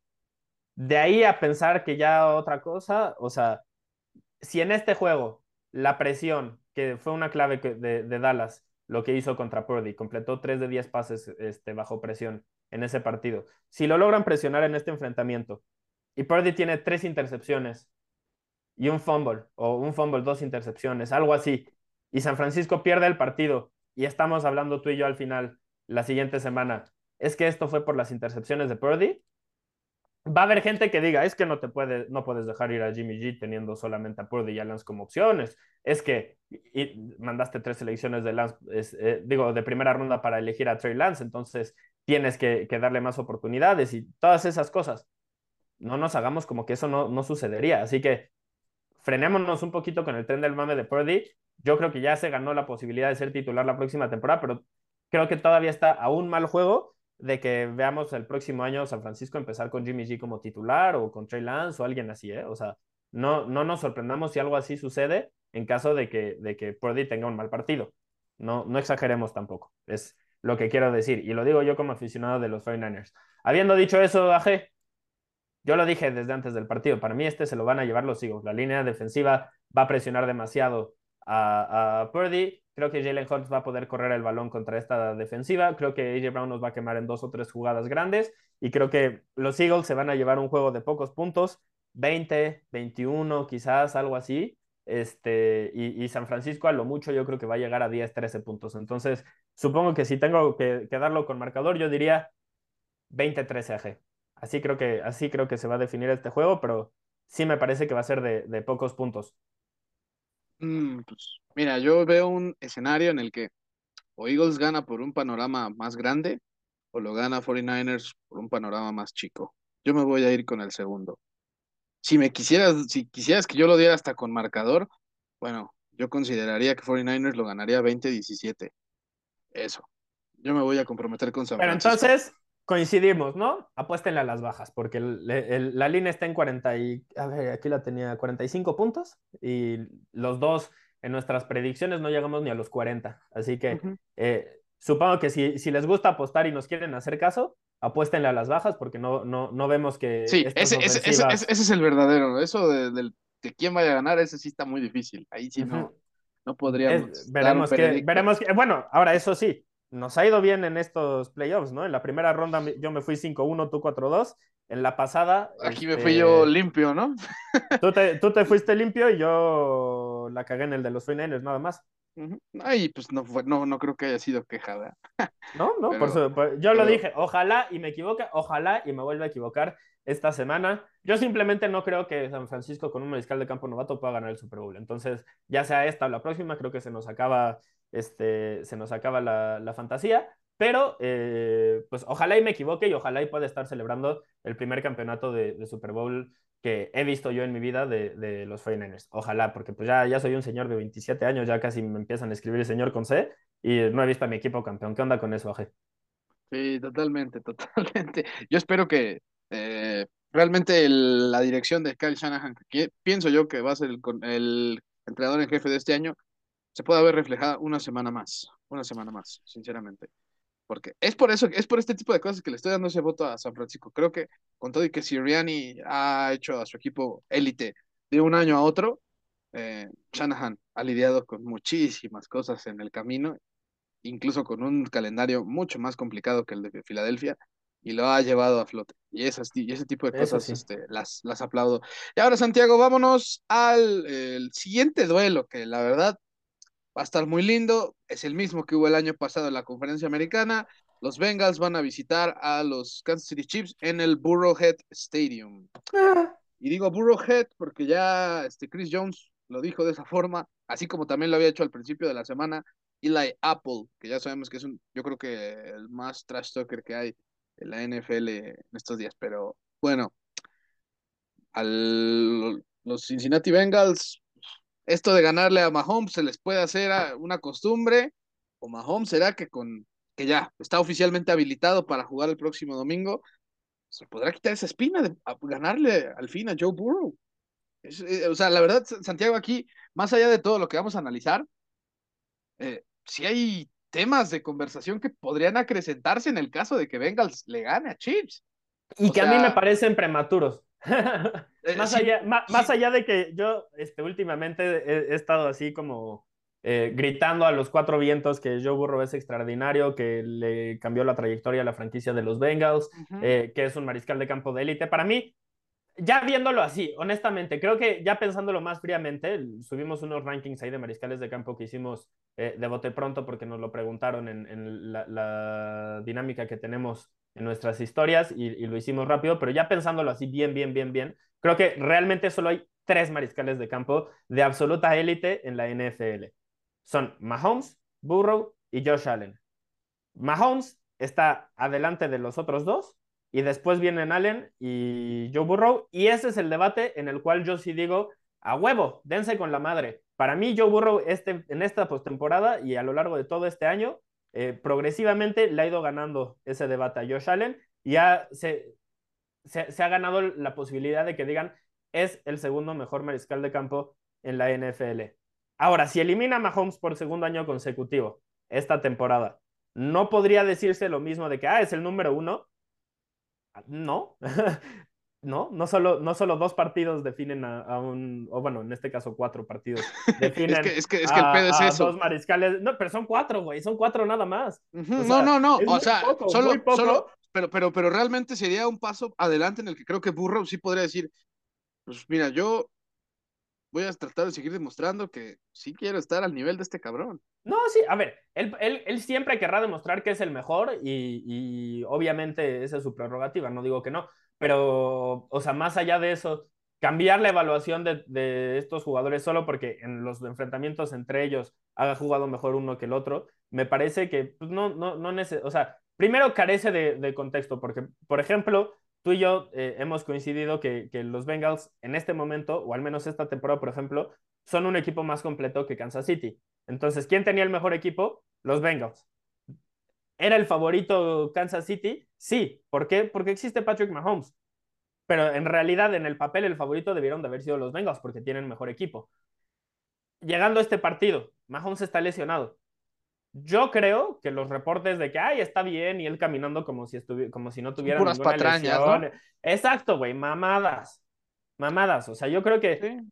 todo esto lo están haciendo para que los Bengals tengan que pasar tiempo durante la semana practicando cómo contenerlo dentro de la bolsa de protección, porque si entrenas contra Patrick Mahomes y vas a jugar contra Patrick Mahomes, ese tiene que ser uno de tus principales enfoques durante la semana, cómo mantenerlo dentro de la bolsa de protección, que es algo que además Cincinnati hace bastante, bastante bien. Ahora, yo creo, desde mi punto de vista, Patrick Mahomes sabe que ni madre es que va a poder hacer nada de eso. Pero si ellos, esos güeyes se están preocupando por, por eso, entonces, pues es tiempo que no les va a servir de nada, porque yo no lo voy a intentar hacer. Pero qué padre que estén practicando en eso y no practicando otras cosas que van a ser más importantes. Eh, para mí, eso es lo que está detrás de estos juegos mentales que está teniendo Patrick Mahomes diciendo, ay, no, fíjense que me desperté muy bien y Derek viene a mí diciendo, ay, no sé qué se esté tomando, pero yo quiero tomarme lo mismo. O sea, Mamadas, lo dije desde el, desde el episodio de la semana pasada. Toda esta semana van a escuchar de cómo Patrick Mahomes va excelente en su recuperación y cómo parece que es este, un extraterrestre. Y, y, y el, primer, y el primera de Pass Rush que, que, sufra y se va a ver qué pedo, ¿no? Exacto. Pero, pero, güey, ese tipo de lesiones, o sea, confirmó una resonancia magnética y confirmó los estudios de rayos X. Le hicieron 40 mil estudios confirmaron esos que hay un esquince de alto grado en la, en la pierna izquierda, ¿no? Eso está confirmado, eso no está en duda. Pero luego este güey sale caminando sin cojear y todos, ¡Ah! creo que Patrick Mahomes está bien. ¿Qué? ¿Solo porque dio tres pasos sin cojear? No, mamá. O sea, perdón, pero nuestro análisis tiene que ser más serio que eso. Entonces... No, y, y más allá que pues salgas de una sala de prensa a que pues estés realmente practicando este o jugando ya contra una defensiva como la de, como la de Cincinnati, que sabemos que es muy inteligente. Eh, sí, sí, yo no, yo no me tra o sea, yo nunca me fui con la finta de, de todo esto que, que, se estuvo diciendo, porque, porque al final de cuentas, mm, eh, no es como que desde una sala de prensa caminando vaya a lanzar pases Patrick Mahomes, no, va a hacerlo, va a hacerlo con cuatro o cinco gordos que lo van a tratar de presionar, este, y que su línea ofensiva, si tiene el juego de su vida, pueden salir las cosas bien, pero Además, güey, no, no solo eso. Cuando, cuando una persona se lesiona haciendo ejercicio, y eso, acuérdense todos los que nos están escuchando, todas las personas que nos están escuchando, si alguna vez se han lastimado mientras están haciendo ejercicio, ¿cómo se sentía mientras hacían el ejercicio? A menos de que haya sido algo de que inmediatamente dijeron, ah, ya no puedo caminar y así muy serio, bueno, probablemente así un desgarre o algo así es algo que puedes terminar de hacer el ejercicio que estabas haciendo ese día y al día siguiente o ya que te enfrías, Ahí es cuando te empiezas a, empieza a doler y dices, híjole, creo que sí me chingué. ¿A qué voy con esto? El fin de semana en el partido contra los Jaguars, Patrick Mahomes fue uno antes de su lesión, uno después de su lesión. Eso no hay lugar a duda. No lanzó pases fuera de la bolsa de protección en la segunda mitad. Yo revisé el 22 de cada snap de la segunda mitad. Claramente lo afectaba. Güey, no podía ni siquiera darle el balón a su corredor. Sí, o sea. Y todos ignoramos eso porque camina bien dos pasos. Pecaba, pecaba, este, bueno, el, brinco que pegaba cada que daba el balón al corredor era, Exacto. como de puta. y, eso que, le inyectaron la Exacto. y estaba todavía caliente, y o sea, a, eso es a lo que voy. Por eso les decía, acuérdense ustedes de sus lesiones, pues esas cosas pasan. Si así estaba todavía caliente, imagínense cómo, o sea, ¿Cómo, cómo debió haber pasado la noche, por ejemplo? Eh, no nos hagamos pendejos, o sea, tampoco, no puede ser que ignoremos dos cuartos de evidencia completos, porque este güey dio tres pasos sin que le doliera en una conferencia, o bueno, sin que aparentemente o visiblemente le doliera en una conferencia de prensa. Pues no mames, o sea, de verdad, yo veo a tanta gente que creía que, que o, que respetaba su opinión analizando eso y decir, ah, no, pues está bien, y digo, no mames, o sea, es que neta caen en el tren del mame siempre. O sea, ¿qué, ¿qué, pedo? Yo digo, no digo que nosotros seamos exentos. Yo caí en el tren del mame de que lo de Hamlin iba a mejorar a los Bills y los iba a hacer campeones de Super Bowl. Pero pues cuando te das cuenta lo reconoces y, y, y, cuando no caes, pues está bueno poder decirle a, la banda, ¿no? Entonces, en fin, ese es un tema que sí yo creo que, que se, se, está exagerando. Y además, también, eh, ya apuntando el, el, que yo sí creo que Patrick Mahomes va a estar limitado por su, por su lesión, entendiendo eso, pues, si le gana Burrow este fin de semana con un mejor equipo o un Mahomes lesionado, o sea, no, por eso ya vamos a decir Burrow es mejor. Primero que gane un Super Bowl, primero que gane un MVP, ya después quizás puede estar en la, en la discusión. Pongámosle, pongámosle que al menos. O dos MVPs, porque Burrow, digo, Mahomes va a haber ganado dos. No, y, y, creo que Burrow, pues al menos en cuanto al resultado de su equipo, si gana este el próximo domingo, pues eso sí, o sea, en cuanto a la trayectoria de su equipo, sí estaría replicando lo que está haciendo Patrick Mahomes, que es llegar dos veces al juego de campeonato y también a un Super Bowl, ¿no? Que, que sería en el mismo lapso que, que lo hizo Patrick Mahomes. Pero Patrick Mahomes está en su quinto juego de campeonato consecutivo. Sí, sí, sí, por eso, lo, está haciendo en la temporada en la que perdió a Tyreek Hill y nadie creía que iba a, tener el mismo éxito que había tenido. Entonces. Sí, sí, sí. O sea, yo, por eso solo digo, el contexto importa. Sí, yo, yo solo digo que Burro estaría dando otro paso importante. Porque también si pierde, pues mucha gente va a decir, no, pues este güey no le pudo ganar ni a Mahomes lesionado. O sea, y tampoco se trata de que si pasa eso, que Burro sea menos bueno. Solo creo no, que... No, no, pero, o sea, no hay, como no hay que exagerar hacia un lado, tampoco hay que exagerar hacia el otro, ¿no? Estoy de acuerdo contigo. Si, si Burrow pierde, hay gente que va a decir eso y eso también está mal, o sea. Sí, sí, sí. Yo, creo que lo más cercano que sí se podría acercar es que Joe Burrow sería el que verdaderamente está ganando el matchup a Josh Allen de quién le va a hacer batalla a este cabrón en los Tal cual. siguientes años. Ese, ese Tal cual. Ese sí. Ese, concordamos completamente ese sí, en, ese, punto. Y eso, y eso porque, pues ya, imagínate que Joe Burrow presuma en una misma postemporada que se, que se echó a Josh Allen y a, y a Patrick Mahomes. Eso, eso sí sería algo que diga, ok, o sea, Mahomes lesionado, pero de todas formas este, tiene reconocimiento, ¿no? Sí, y que además, si eso llega, así ya, imaginémonos, vámonos al, futuro y, pensemos cosas chingonas para los aficionados de los Bengals, este, que le ganan a, los Chiefs, pasan al, al, Super Bowl, se enfrentarían a una de las dos mejores defensivas de la NFL, que si llega al Super Bowl, probablemente todos diríamos, ah, sí, es la mejor, ya lo ganó, ya ganó el, el, derecho de ser considerada de, de esa forma. Sí, en de entrar a ciertas mesas, ¿no? Ajá, porque además esas sí están pegaditas eh, esta temporada, así una, una a otra, ¿no? Entonces, veremos, veremos qué sucede, pero ya hablando específicamente del, del enfrentamiento, digo, está bueno eh, sí armar esta o discutir para ver qué, qué, implicaciones tendría para cada mariscal de campo eh, en cuanto a su legado y así, y también para hacerlo de forma fría, porque muchas veces eh, pasa la victoria y entonces acabas de ver a Burro va a hacer magia y dices, ah, el mejor mariscal de campo de la historia, ah, no, o sea, tampoco, tampoco hay que, hay que decir cosas este, solo desde la emoción y hay que hacer análisis un poquito más, más serios, ¿no? Eso es un poquito lo que aspiramos nosotros a hacer aquí en, Destino Canton y que eh, espero estemos logrando. Y si no lo estamos logrando, ahí nos pueden escribir en, los mensajes.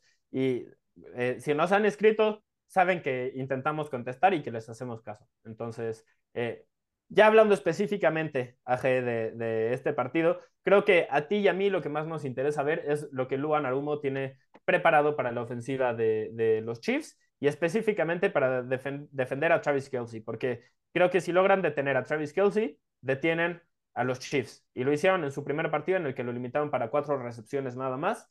Entonces, veremos si lo pueden conseguir otra vez en, este partido. Aje, ¿cuál es el enfrentamiento o cuáles son los duelos para ti en los que hay que poner especial atención de, este partido y cuáles son las tendencias que crees que, que vayan a, a, salir a relucir? Híjole, yo creo que la línea ofensiva de Chips tiene que dar el partido de su vida. Punto. Punto. Yo creo que esa línea que lideran este, Orlando Brown Jr. y, Chris Humphrey deben ser la clave para que Patrick Mahomes, dentro de toda su este, dolencia de, del tobillo, pues pueda al menos completar los pases, porque eso sí, a gusto no creo que vaya a estar, inclusive aunque no lo capturen o no lo presionen, porque al final de cuentas también Bengals, y creo que aquí sí les han faltado mucho al respeto, no, no han podido, este, sinceramente, eh, darle valor a esa línea defensiva de, de los Bengals. Un DJ Reader, BJ Hill, este, el mismo Trey Hendrickson, eh, Sam, Sam Hubbard. Sam Hubbard también, que... Aparte... Güey, que también son súper versátiles todos. O sea. Sam Hubbard lo tienen cubriendo este, como 5 o 10 jugadas por partido, lo tienen cubriendo pase. Y el güey sí. lo hace increíblemente bien, o lo tienen como espía del mariscal de campo, lo cual también hace bastante bien. O sea, parte de la razón por la cual pueden contener tanto a los mariscales de campo móviles es lo que hace Sam Hubbard, pero pues esas cosas no son tan sexys, entonces nadie, nadie las dice y además no se ven reflejadas muchas veces en las capturas, entonces también es un jugador que vuela por debajo del radar y, y sin que la gente ponga atención en él. Sí, sí, sí, yo, yo, yo estoy totalmente de acuerdo con eso, Santiago. Y pues eh, yo pensaría que Lugo Narumo va a tratar de poner a Logan Wilson y a quizá un, un este corner de, de, ranura a cubrir a Kelsey. O sea, estoy casi seguro que por ahí estaría el asunto. Y si gana ese duelo Bengals, vamos a analizar más cosas, pero sinceramente, sinceramente, si, si no, si Kelsey no puede superar es, eso, esto va a ser de Bengals. Tan sencillo como sí. eso. Y sea, también hay, hay, que ver qué tanto pueden correr el balón, pero yo estoy de acuerdo contigo. Ese específicamente, eh, Kelsey tiene que, que, tener un buen juego porque esta temporada los Chiefs no han demostrado que puedan ganar juegos de forma consistente si Kelsey no domina. Y entiendo que Kelsey ha dominado casi toda la temporada, pero es un ala cerrada y tu factor, o sea, bueno, tu, tu estrategia para, para, ganar un Super Bowl no, no puede ser que el ala cerrada domine toda la postemporada. Eso nunca lo hemos visto en la historia, fuera de, de Gronkowski y e incluso esos equipos eh, tenían sí, más talento. Incluso, y, por ejemplo, Tom Brady, ¿no? Entonces, ajá, no, y Tom Brady incluso llegó a usar a, a, a, este, a, Julian Edelman, por ejemplo, a Dania Mendola. Aquí, sí, sí, sí. Aquí, aquí de plano, pues Mahomes sabe que es su... Mismo James White, güey. Tuvo sí, James White en un Super Bowl, ¿no? Algo así. Rex, Rex Burhead, que fue el que eh, les anotó el touchdown a, lo, a los Chiefs en, en, 2018. Sí, sí, sí. Entonces, por, por, eso se necesitan otros jugadores fuera de Kelsey. Tú, tú dices, eh, seguramente le van a poner a, a, Logan Wilson. Es algo que sí hizo en su primer enfrentamiento. Eh, mucho ponerle eh, al, al, linebacker ahí cubriendo por el centro y, y ya fuera este, al, al esquinero de, de ranura Mike Hilton eh, o a Von Bell también muchas veces, al, mismo Jesse Bates o a Daxton Hill, el novato, eh, a los safeties. O sea, esencialmente sí, sí, está diciendo, no nos vas a ganar tú, Kelsey, que nos gane otro, y lo consiguió, lo consiguió en su primer eh, enfrentamiento esta temporada. Veremos si lo puede conseguir también en, en, en este partido. más allá de, de ese duelo en, en, específico, una cosa que ha hecho mucho Luan Arumo contra, contra Patrick Mahomes es cubrir con chingos de jugadores las opciones de pase y solo mandarle tres jugadores a, a presionar. Tres o cuatro. Ajá, es, exactamente. Eh, por ejemplo, en el juego de campeonato del año pasado de postemporada, el gran ajuste que se hizo de primera mitad a segunda mitad, porque recordemos, era 21, era 21-3, ya no me acuerdo, en la primera mitad, este, que iban ganando los, los Chiefs con Patrick Mahomes en zona de gol para anotar un cuarto touchdown en la mitad. Uh -huh. no, lo, no lo consigue porque se pasa de mamarracho con Tyreek Hill. Eh, y se quedan sin puntos. Exactamente, se quedan, se quedan sin puntos, que a la postre les costó bastante. Y en la segunda mitad, el gran ajuste que hace Luan Arumo es que le deja de mandar presión extra de otros jugadores. Como que su, su plan en la primera mitad había sido, vamos a presionar a, a, Mahomes y vamos a incomodarlo y que nos gane de forma incómoda. Y luego dijo, ¿sabes qué? A Mahomes lo incomoda más que tenga que ser paciente, lo cual pues tenía sentido, esa había sido la temática de toda la temporada, a que te gane de, otra forma, ¿no? Con, jugadas grandes o ganándole a la presión, eso lo hace, lo hace bastante bien. Entonces, ¿qué pasó? Duplicó la cantidad de jugadas en las que presionaron solo con tres cuando enfrentó a Kansas City. De hecho, en ese juego, de una mitad a otra, como lo cuadruplicó el porcentaje, pero hablando así de juegos contra otros rivales y juegos contra Kansas City, tomando los tres enfrentamientos en los que les han ganado en, consideración, este, para, para, que no solo nos basemos en lo que hizo en, una mitad de, un, de, uno de los tres partidos, tomando en cuenta todos los juegos, duplica la cantidad de jugadas en las que presiona solo con tres cuando enfrenta a Kansas City respecto a la cantidad de jugadas en las que presiona solo con tres al resto de la NFL. ¿Qué quiere? Y este, ¿qué impacto tiene sobre Patrick Mahomes? Que el rating es 12 es de 12, o sea que es casi como lanzarlo al suelo. Es el rating ajustado que tiene ESPN, entonces también no, no vayan a pensar que es el tradicional que va del 0 al 158. Es un rating ajustado que va del 0 al 100. Su rating es de 12 cuando lo hacen, pero es de 69 cuando mandan a cuatro jugadores y de 99 cuando presionan a cinco más. Es una locura. O sea, esencialmente, si le mandas jugadores extra, Mahomes es perfecto lo cual es una locura y es parte de la grandeza de Mahomes y de las razones por las cuales decimos que es eh, continuamente infravalorado. Porque el, el, otro... el, del verdadero destinado a, a pelearle ahí el GOAT a, a, Tom Brady. Es, exactamente, exactamente. El que sí puede, sí puede hacer eso, porque cuando le mandas jugadores extra, este güey te quema y se divierte mm. con ellos. Y el resto de la NFL, cuando le mandas jugadores extra, entra en pánico. Incluido el mismo Brady, ¿eh? Históricamente. O sí, sea, y, y, eso es algo que ¿Y sabes qué? Mahomes que trajo extra a, a y, la liga. Y, y, sabes qué, el mismo Mahomes es muy curioso porque él en entrevistas dice, es muy curioso, todos me preguntan qué pasa y qué se activa en mi cabeza cuando empiezo a comprar tiempo y así. Es muy sencillo, no quiero que me peguen, me da miedo que me peguen, no quiero que me peguen, entonces todo lo que ven es, o, o sea, como que mi cuerpo entra en un estado en el cual le da miedo que le peguen y entonces el temor a los golpes es lo que me hace crear de esa forma pues cada quien tiene reacciones ante ese tipo de situaciones. Qué chido que la de ese güey sea así, ¿no? O sea, a mí me encantaría sí, que o sea, yo no consciente pudiera hacer ese tipo de cosas. Sí, su, su, mod, su, modus operandi es salvarse este, de, de, los golpes y de paso haciéndolo pues, con jugadas extraordinarias, ¿no? Exacto. Eso, eso, es algo, eso es algo que, la verdad, es un don, es un don el que tiene. Así Exacto. Que, eh, eh, Pero no lo va a tener en este partido. Sí, o sea, no. habiendo, habiendo resaltado esa, esa gran fortaleza, y eso es no una... lo va a tener en ese sí, partido. Esa es una ventaja que ya tiene extra Cincinnati. Saber que Mahomes va a estar muy protegido este, por la línea ofensiva. Así que, ¿qué tienes que hacer? Pues anular sus, sus opciones que tenga. Y en este caso, obligarlo, como lo dije la semana pasada, eh, a que te gane con lo menos bueno que tiene, que son sus receptores. Que no sea con ¿Sí? Kelsey. Y ya lo hicieron en su momento y con Patrick Mahomes esta temporada, sano, que fue este eh, pues ahí un poquito más adelante de la mitad de, de, la temporada, pero pues aquí de todas formas es algo que eh, tienen que seguir replicando si es que si es que quieren ganarle el duelo a Eric Bienemy, que sabemos que es un, un este, coordinador ofensivo bastante inteligente y que podría... E infravalorado. Otro de, otro de esos va a ser un duelo, el de Bienemi contra Luan Arumo, de coordinadores que de, desde hace rato deberían de ser entrenadores en jefe y por alguna razón... O, o mínimo, no mínimo que muchísimos equipos los, los entrevisten, ¿no? Pero, pero pues... A Bienemi, lo han, a Bienemi lo ha entrevistado media NFL y no lo contratan. Uh -huh. a, a, veces, a veces son de esas cosas que, que no se entienden. Lo que sí es que también, ya, ya mencionamos lo que tienen que hacer contra Kelsey, ¿no? Eh, la forma en la que defienden esquemáticamente a, Mahomes y cómo eso eh, pues les va a favorecer un poco en este tipo de partidos. Mahomes, eh, la estrategia que utilizó en la segunda mitad del partido contra los Jaguars fueron los pases rápidos. Y eso es algo en lo que ha brillado durante toda esta temporada. Es número en primeras oportunidades conseguidas, número dos en pases de touchdown, número cinco en yardas por intento, lanzando pases en menos de dos segundos y medio. No por nada, los Chiefs son el equipo que más yardas después de la recepción tiene en la NFL. Los 49ers son famosísimos por eso, pero el verdadero número uno en, este, en esta categoría, al menos en 2022, es Kansas City. Y además, los Bengals son la defensiva número 6 en yardas después de la recepción permitidas. Entonces, este es un duelo que para mí va a ser importante, o bueno, este aspecto más bien específicamente del, del partido, los pases cortos y, y, y, y que también taclee la defensiva de, de, los Bengals eh, que yo sé, descubrí el hilo negro a G, el, la si, si taclean bien van a ganar el partido.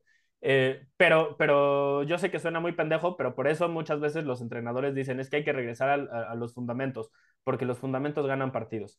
Y, y en este caso, eh, para los Bengals va a ser muy importante que sí puedan derribar a los mariscales, digo, a, a los receptores de, de, Kansas City, a Jake McKinnon, que en ese tipo de jugadas ha sido muy buena, sin que consigan muchas yardas después de la recepción, sin que hagan mucho daño. Eh, como yardas un poco invisibles, pero que van a ser muy, muy importantes.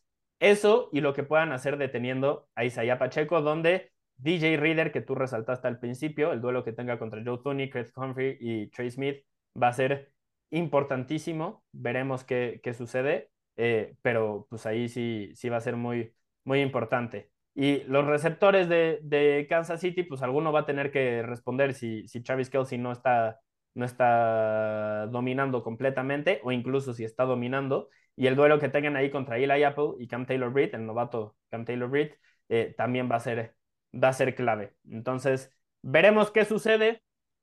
Lo que ha pasado en los tres juegos anteriores es que Mahomes empieza jugando bien y luego la segunda mitad lo hace bastante mal. Veremos si en este en este se, se mantiene el mismo esquema. AG. ¿Algo más que quieras resaltar de, de este lado, o sí, de, de, este enfrentamiento en este lado del balón? ¿O, o no, vamos a ver que, qué puede creo, hacer Burrow contra la defensiva de los Chiefs? Creo que está todo dicho. Y aquí, pues sí, obviamente, más bien, ¿qué puede hacer la defensiva de Chiefs contra la de Bengals? Sí, sí, sí, no, perdóname, perdóname, pero aquí claramente hay un este, favorito dominante.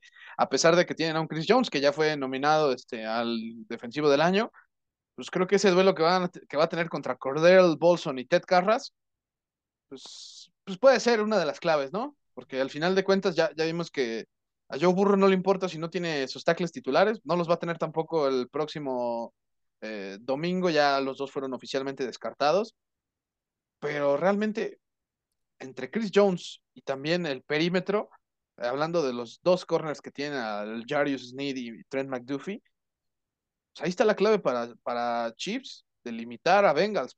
Bengals tiene una baraja de receptores, para mí es la mejor, para mí es la mejor de la NFL. Eh, concuerdo, concuerdo completamente y específicamente en la primera parte de lo que mencionabas, o sea, lo de los receptores, con, concuerdo completamente. Específicamente de la primera parte de lo que mencionabas, eh, el duelo de, tú, tú resaltaste la, la, ausencia de los tackles, aquí es donde yo siento que puede pesar la de Alex Capa, el guardia, porque Alex Capa en el primer juego contra los Chiefs dominó, o bueno, no dominó, pero controló, que es todo lo que puedes hacer, contra eh, Chris Jones de, de, los Chiefs, que es uno de los mejores tackles defensivos de, de la NFL. Eh, Sam Monson, de Pro Football Focus, este, dijo algo que, con lo que yo estoy muy de acuerdo y me encantó la forma en la que lo mencionó. Eh, su, su, lo, lo que dijo es, Chris Jones tiene años siendo el mejor tackle defensivo de la NFL después de Aaron Donald. Y esta es la primera temporada en la que tenemos que quitar el después de Aaron Donald. Él es el mejor tackle defensivo de, la NFL. Personalmente, preferiría Dexter Lawrence, pero ya lo, lo, mencioné en su momento, es una cuestión de gustos. Tú sí elegiste a Chris Jones como tu mejor tackle defensivo de, de la NFL esta temporada, entonces este es un duelo que, que influye mucho porque Alex Capa controló a Chris Jones y si no lo consigue, entonces Jones puede comer contra Sharping, el, el, sustituto, o contra el novato Cordell Bolson. Entonces, Aje, yo te, yo te quiero preguntar aquí. Tú resaltaste a Chris Jones como el mejor jugador. Resaltaste a los esquineros a lo largo de la temporada y ahorita como, como el, este, la, parte en la que puede ser vulnerable la defensiva de, de Kansas City, pero además tú habías eh, dentro de tus tendencias a lo largo de la temporada donde a veces analizamos cosas que creemos que después pueden ser factores, eh, tú resaltaste que la, el perímetro específicamente de, de, los Chiefs ha sido un problema a lo largo de la temporada. Entonces, aquí es uh -huh. donde, te, do, donde te pregunto contra los que desde, así estoy tal cual utilizando tus propias palabras, ¿eh? el mejor grupo de receptores de la NFL. ¿Crees que esta defensiva que preocupa sobre todo el perímetro pueda detener a esos jugadores o va a ser una situación donde los Bengals van a anotar puntos. Veremos si los Chiefs pueden anotarlos también, pero este va a ser un tiroteo. Sí, sí. O sea, la única forma en la que veo que Bengals no pueda ser eficaz es si consiguen que Joe Burrow sea capturado varias ocasiones y que lo obliguen a, que se deshaga del balón rápido. Es que lo malo también es que Joe Burrow tiene también una movilidad estupenda, o sea, tenemos a Patrick Mahomes de frente y por sus jugadas realmente entiendo que nos impresionemos con él, pero es que Joe Burrow también ha tenido muchísimas jugadas donde eh, improvisa y lo hace muy bien, estupendamente, incluso saliendo este, a correr a, campo abierto, eh, pero si logran mantenerlo a él presionado, esa es la forma en la que creo que no le pueden llegar tantos balones a, a este, Jamar Chase, a T. Higgins, a Tyler Boyd, a Hayden Hurst, el mismo Bruce, este, ¿cómo se llama este güey? Irving, el, el, 11 de, de, los Bengals. O sea, esa es la única forma. Si obviamente Joe Burrow suelta el balón, lo más seguro es que vaya a completar ese pase, porque también Burrow... Irwin, ¿no? Trent Irwin. Trent Irwin, Trent Irwin, ese mero. Por alguna razón estaba pensando en Trent Taylor y no en Trent Irwin, pero sí Trent Irwin. Sí, ese, ese, ese mérito. Y, pues eh, a eso vamos a sumarle, Santiago, que pues, todavía tienen que lidiar con un ataque terrestre que la neta pues, Justo. Es muy bueno. El de, o sea. Bueno, Mixon Pirine, los dos son top 30 en la NFL. Mixon para mí es top 10 corredor en la NFL. Sí. Pero además, Traven Williams y Chris Evans, que son dos jugadores que están ahí por detrás, si hubiera alguna lesión, son buenísimos también los dos, ¿eh? O sea, los dos para, mí podrían ser. Y es que ahí, ahí, es donde a Zach Taylor le doy la palomita. Sabe usar a los dos muy bien. A Mixon lo sabe usar cuando lo tiene que usar. Y a Pirine, Pirine para mí es uno de los cuatro o cinco mejores este, corredores este, como, que pueden al final servirte como receptores. O sea, eso creo que es algo que, que me, me, fascina cómo saben usar a, estas dos armas. Y incluso el año pasado se vio con Pirine, ¿no? Esa escapadota que tuvo antes de que terminara la primera mitad, este, ese tipo de, detalles. Y que, eso puede ser un, factor, porque por ejemplo, la semana pasada, justo así le, le anotan un touchdown a, los Chiefs, con, en, este caso fue que creo que Kirk, el que pusieron en el backfield, y que sale y el que lo termina cubriendo George, George Karlaftis. Entonces, este tipo de, de desconexiones son cosas que suceden a menudo en Kansas City, o sea, porque por ejemplo yo resalté que, me pueden decir, ay, la hipotenusa, porque acabas de resaltar que Sam Hubbard, un liniero defensivo, los Bengals lo usan eh, cubriendo situaciones de pase. Bueno, hay que ver cómo lo usan, primero en qué tipo de jugadas y luego en qué área del campo. No lo ponen en, en zona de gol a cubrir un receptor, eso jamás. O sea, a lo mucho lo ponen contra corredores, a lo mucho lo ponen contra alas cerradas, donde su tamaño importa más que, este, su habilidad para correr en, campo abierto. Entonces, en este caso, con, con Karlaftis no le puedes pedir que siga un receptor en, una ruta de esas porque simplemente no, le va a ganar. O sea, es más rápido el receptor, ¿no? O sea, qué pendejada. Este, porque en, este caso, la ruta que, que corrió era directo este, hacia la zona de, gol, una swing route, se le, se le dice en, inglés, honestamente en español no sé cómo se le diga, este, pero ese tipo de jugadas termina siendo una carrera hacia la zona de anotación y la carrera la va a ganar siempre el receptor. Entonces, ese apunte que dices de, de Samaje Pirine, eh, entiendo que los Jaguars lo lograron hacer con un receptor, pero Samaje Pirine contra George Karlaftis sigue siendo un mismatch increíblemente importante que no puede permitirse Kansas City eh, regalarle a, los Bengals, porque además Burrow es uno de esos mariscales de campo que cuando identifica que, que tiene un matchup muy favorable para alguno de sus receptores o de sus corredores, lo toma y lo sabe explotar. Entonces, eh, concuerdo, concuerdo completamente con, con ese apunte que, que acabas de, resaltar, porque sí pienso que puede ser un factor Samaji Pirine y, uno no podría pensar eso entendiendo que es probablemente la cuarta, quinta opción de, esta ofensiva. y, tomando en cuenta que la primera sí ha dominado a los Chiefs, ¿no? O sea. Un tal llamar Chase. Tú, tú, tú, tú, tú, dinos los, los números, Santiago. Yo, yo sé que tú preparaste ese, 24 recepciones, 417 yardas, 4 touchdowns en sus tres juegos contra Kansas City. Buena parte de lo que ha sido Jamar Chase o de, de este, como los juegos que, que, ha tenido donde todos decimos, ah, verga, este es el impacto que tiene, son en juegos contra, contra Kansas City. O sea, por ejemplo, yo, una de, de, las primeras veces en la NFL eh, eh, donde dije Jamar Chase puede anotar este, donde sea, digo en la NFL porque en colegial obviamente así era, este, fue, fue un slant que toma contra los Chiefs eh, exactamente y que se escapa como 80 yardas.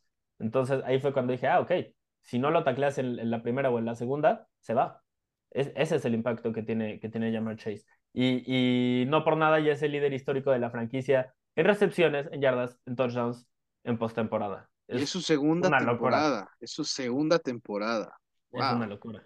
Sí, sí, O sea, te habla mucho de lo que es este güey y de lo que eran los Bengals antes de, de Jamar Chase y de Joe Burrow. O sea, Sí, no, no, no, te, habla, te habla de la conexión que tienen estos dos güeyes, es lo que es, porque esto, esto sí viene siendo tendencia desde que era, desde que estaban en LSU. O sea, mucha sí. gente, este, ahorita tiene a Justin Jefferson, me incluyo en eso, este, como el mejor receptor de la NFL, pero en LSU, perdónenme, con todo y que Jefferson era un monstruote, pues la verdadera conexión siempre fue Joe Burrow y Oye, Chase. Jefferson cuando salió al draft, la crítica que le hacían era, sí es bueno, pero es que no es tan bueno como llamar Chase. Y por eso fue como el cuarto eh, receptor o quinto receptor elegido en su clase, eh, a pesar de que había dominado en el colegial, simplemente porque había uno mejor en su roster, entonces todos decían, no, pues si hay uno mejor, entonces este debe de ser un receptor número dos. Pues, ¿Sí? pues no, solo resulta que tenían dos unicornios y, y dos que, que, que, pelean por ser el mejor receptor del NFL y, y nada más te habla de lo absolutamente pesadísimo que estaba ese equipo este... Sí, injusto, injusto tener eh, en, tres jugadores en así en, en, un momento, en un este, en un mismo equipo, en un mismo sector. Sí, genuinamente, genuinamente un, un, equipazo. Y, Aje, nos preguntaron en la semana, ya no alcanzamos a, a, a responder en, la, en, las historias de, de, Instagram, nos preguntaron si nosotros creíamos que eh, el estado de la, donde está la franquicia de los Bengals se debía a Joe Burrow o si se debía a, otras razones. Yo creo que sí, Burro le cambió la trayectoria de la franquicia y tener a un mariscal de campo de absoluta élite, de top 3 en la NFL, te da la posibilidad de pelear por el Super Bowl sin importar las circunstancias. Y si no, que le pregunten a Kansas City, porque Mahomes tuvo una temporada de MVP y un año de reconstrucción en el cual se habían deshecho de su mejor receptor y, y estaban apostando por jugadores jóvenes y, y un poquito empezando como, como una, este, ay, como ¿cómo se dice esto cuando, cuando metes jugadores jóvenes y vas sacando jugadores eh, viejos para seguir manteniéndote competitivo? Como, bueno, están reconstruyendo a futuro el, el, el, el proyecto. Rejuveneciendo, ¿no? Renova, renovación, eso era lo que estaba pensando. Ah, Estaban okay. renovando al, al, a la plantilla. Entonces, esta era una temporada en la que todos esperábamos, este, por ejemplo, eh, que, eh, eh, digo, el impacto que tiene, que tiene un top 3, ¿no? Este, que los Chiefs dieran un paso hacia atrás. Pero Mahomes permite que, el, techo o, el suelo sea muy alto. Entonces, es el impacto que te da un mariscal de campo de top 3. En el caso de Joe Burrow y de lo que hizo con los Bengals es que subió mucho ese, ese suelo que, que pueden tener, pero luego los Bengals lo supieron rodear. Ahorita todavía sigue cobrando como novato, y tiene a Yamar Chase, que está cobrando como novato también. Son dos jugadores que están entre las, los cinco mejores de su posición que cobran como novatos. Eso ayuda bastante. Tienen a T. Higgins, eh, que, que, es un jugadorazo y que también cobra como novato. Tienen a Joe Mixon, que es un jugadorazo y que también cobra como novato. Tienen a Tyler Boyd, que es uno de los mejores receptores de ranura. Tienen a Hayden Hurst, que, que es un muy buena ala cerrada. Invirtieron en la línea, línea ofensiva, que era este, su única debilidad para esta temporada. Y a la defensiva, pues ya hemos hablado de lo que es Luan Arumo y, y, y, y lo que hace con sus piezas, ¿no? Entonces, eh, sí influye mucho lo que, lo que hizo Burrow, pero ya que los Bengals identificaron que tenían a, un extraterrestre en la posición de mariscal de campo, ya que identificaron que tenían a un jugador top, top, top, top, top, top, lo rodearon de talento y por eso los Bengals están aquí. Entonces, nada más para responder esa, esa pregunta que nos habían hecho y que no, no habíamos tenido chance de, de, de, responder. No sé si estés de acuerdo conmigo, Aje, o si lo veas de una forma diferente. No, sí, sí, sí, sí no, na, na, nada más que agregar en ese sentido.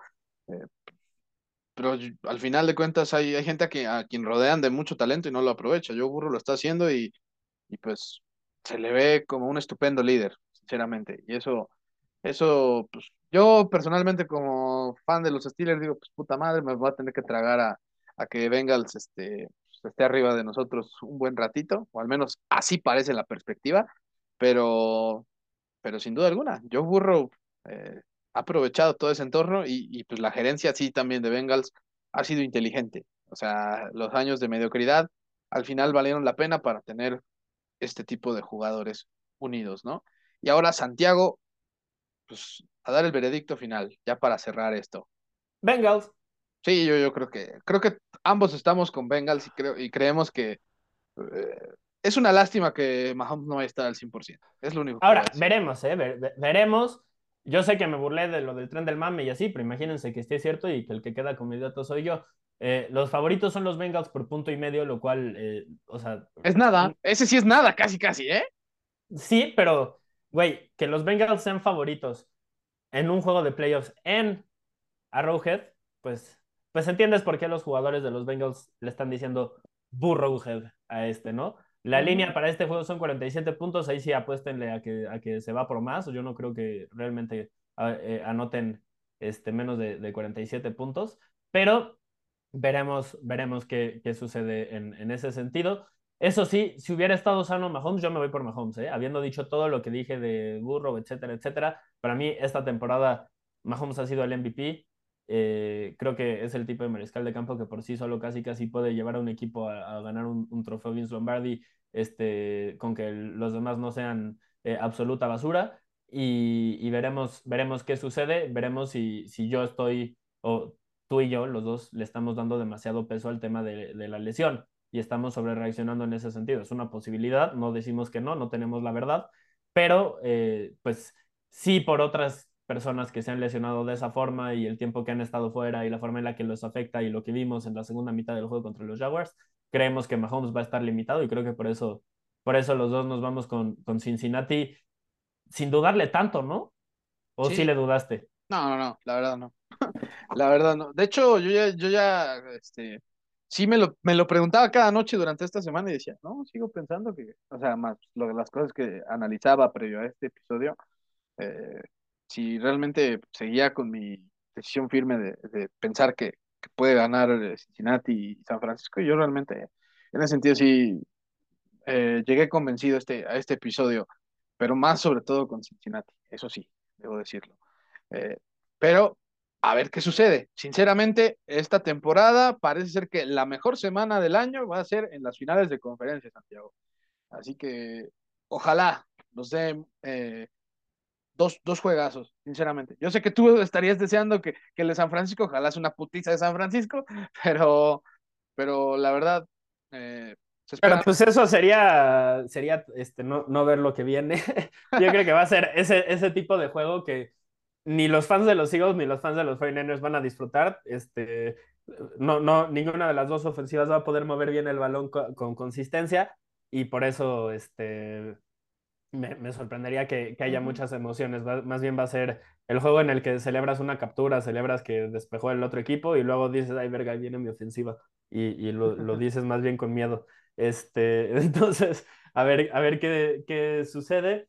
Este, lo único que quiero ver es sí creo que el plan de juego, y eso se me olvidó apuntarlo en el juego de San Francisco, sí creo que el plan de juego contra los Cowboys fue muy conservador, porque, porque Shanahan reconoció que lo iban a presionar mucho a, Purdy, pero también reconoció que su defensiva iba a poder limitar a la ofensiva de, los Cowboys y que Prescott estaba jugando para ellos. Entonces, no le, no le pidió mucho a Purdy. Quiero ver si lo libera más en este juego y qué sucede cuando pasa eso, ¿no? Puede ser positivo para los Eagles o para los 49ers, no lo sé.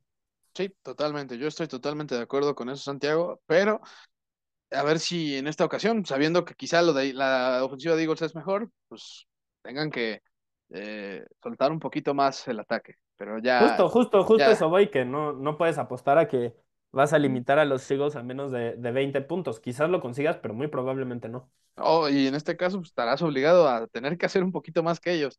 Pero, Exacto. Pero, pero bueno, Santiago, con esto se terminó el episodio muchas gracias y esperemos que los juegos, eh, insisto, sean dignos de los cuatro mejores equipos de esta temporada. Eso es lo que yo ahora sí... Me sorprendería si no, es el, es el, verdadero apunte. Pero bueno, eh, nos despedimos también diciéndoles que, eh, como en el principio, que se pueden suscribir al canal en Spotify, ahí este, le dan siguiendo y o seguir la opción de seguir y pues ahí nos pueden calificar también.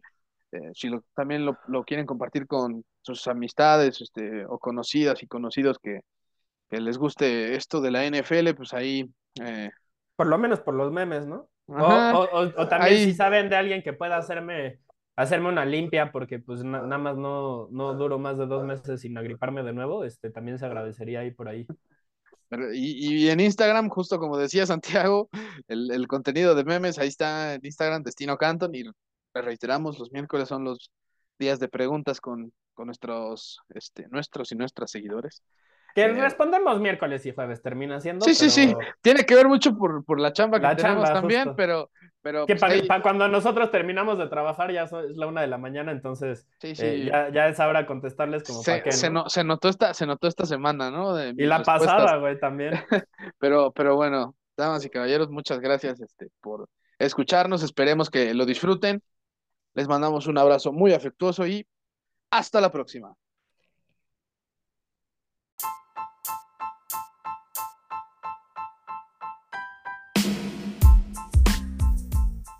Gracias por acompañarnos en Destino Canton.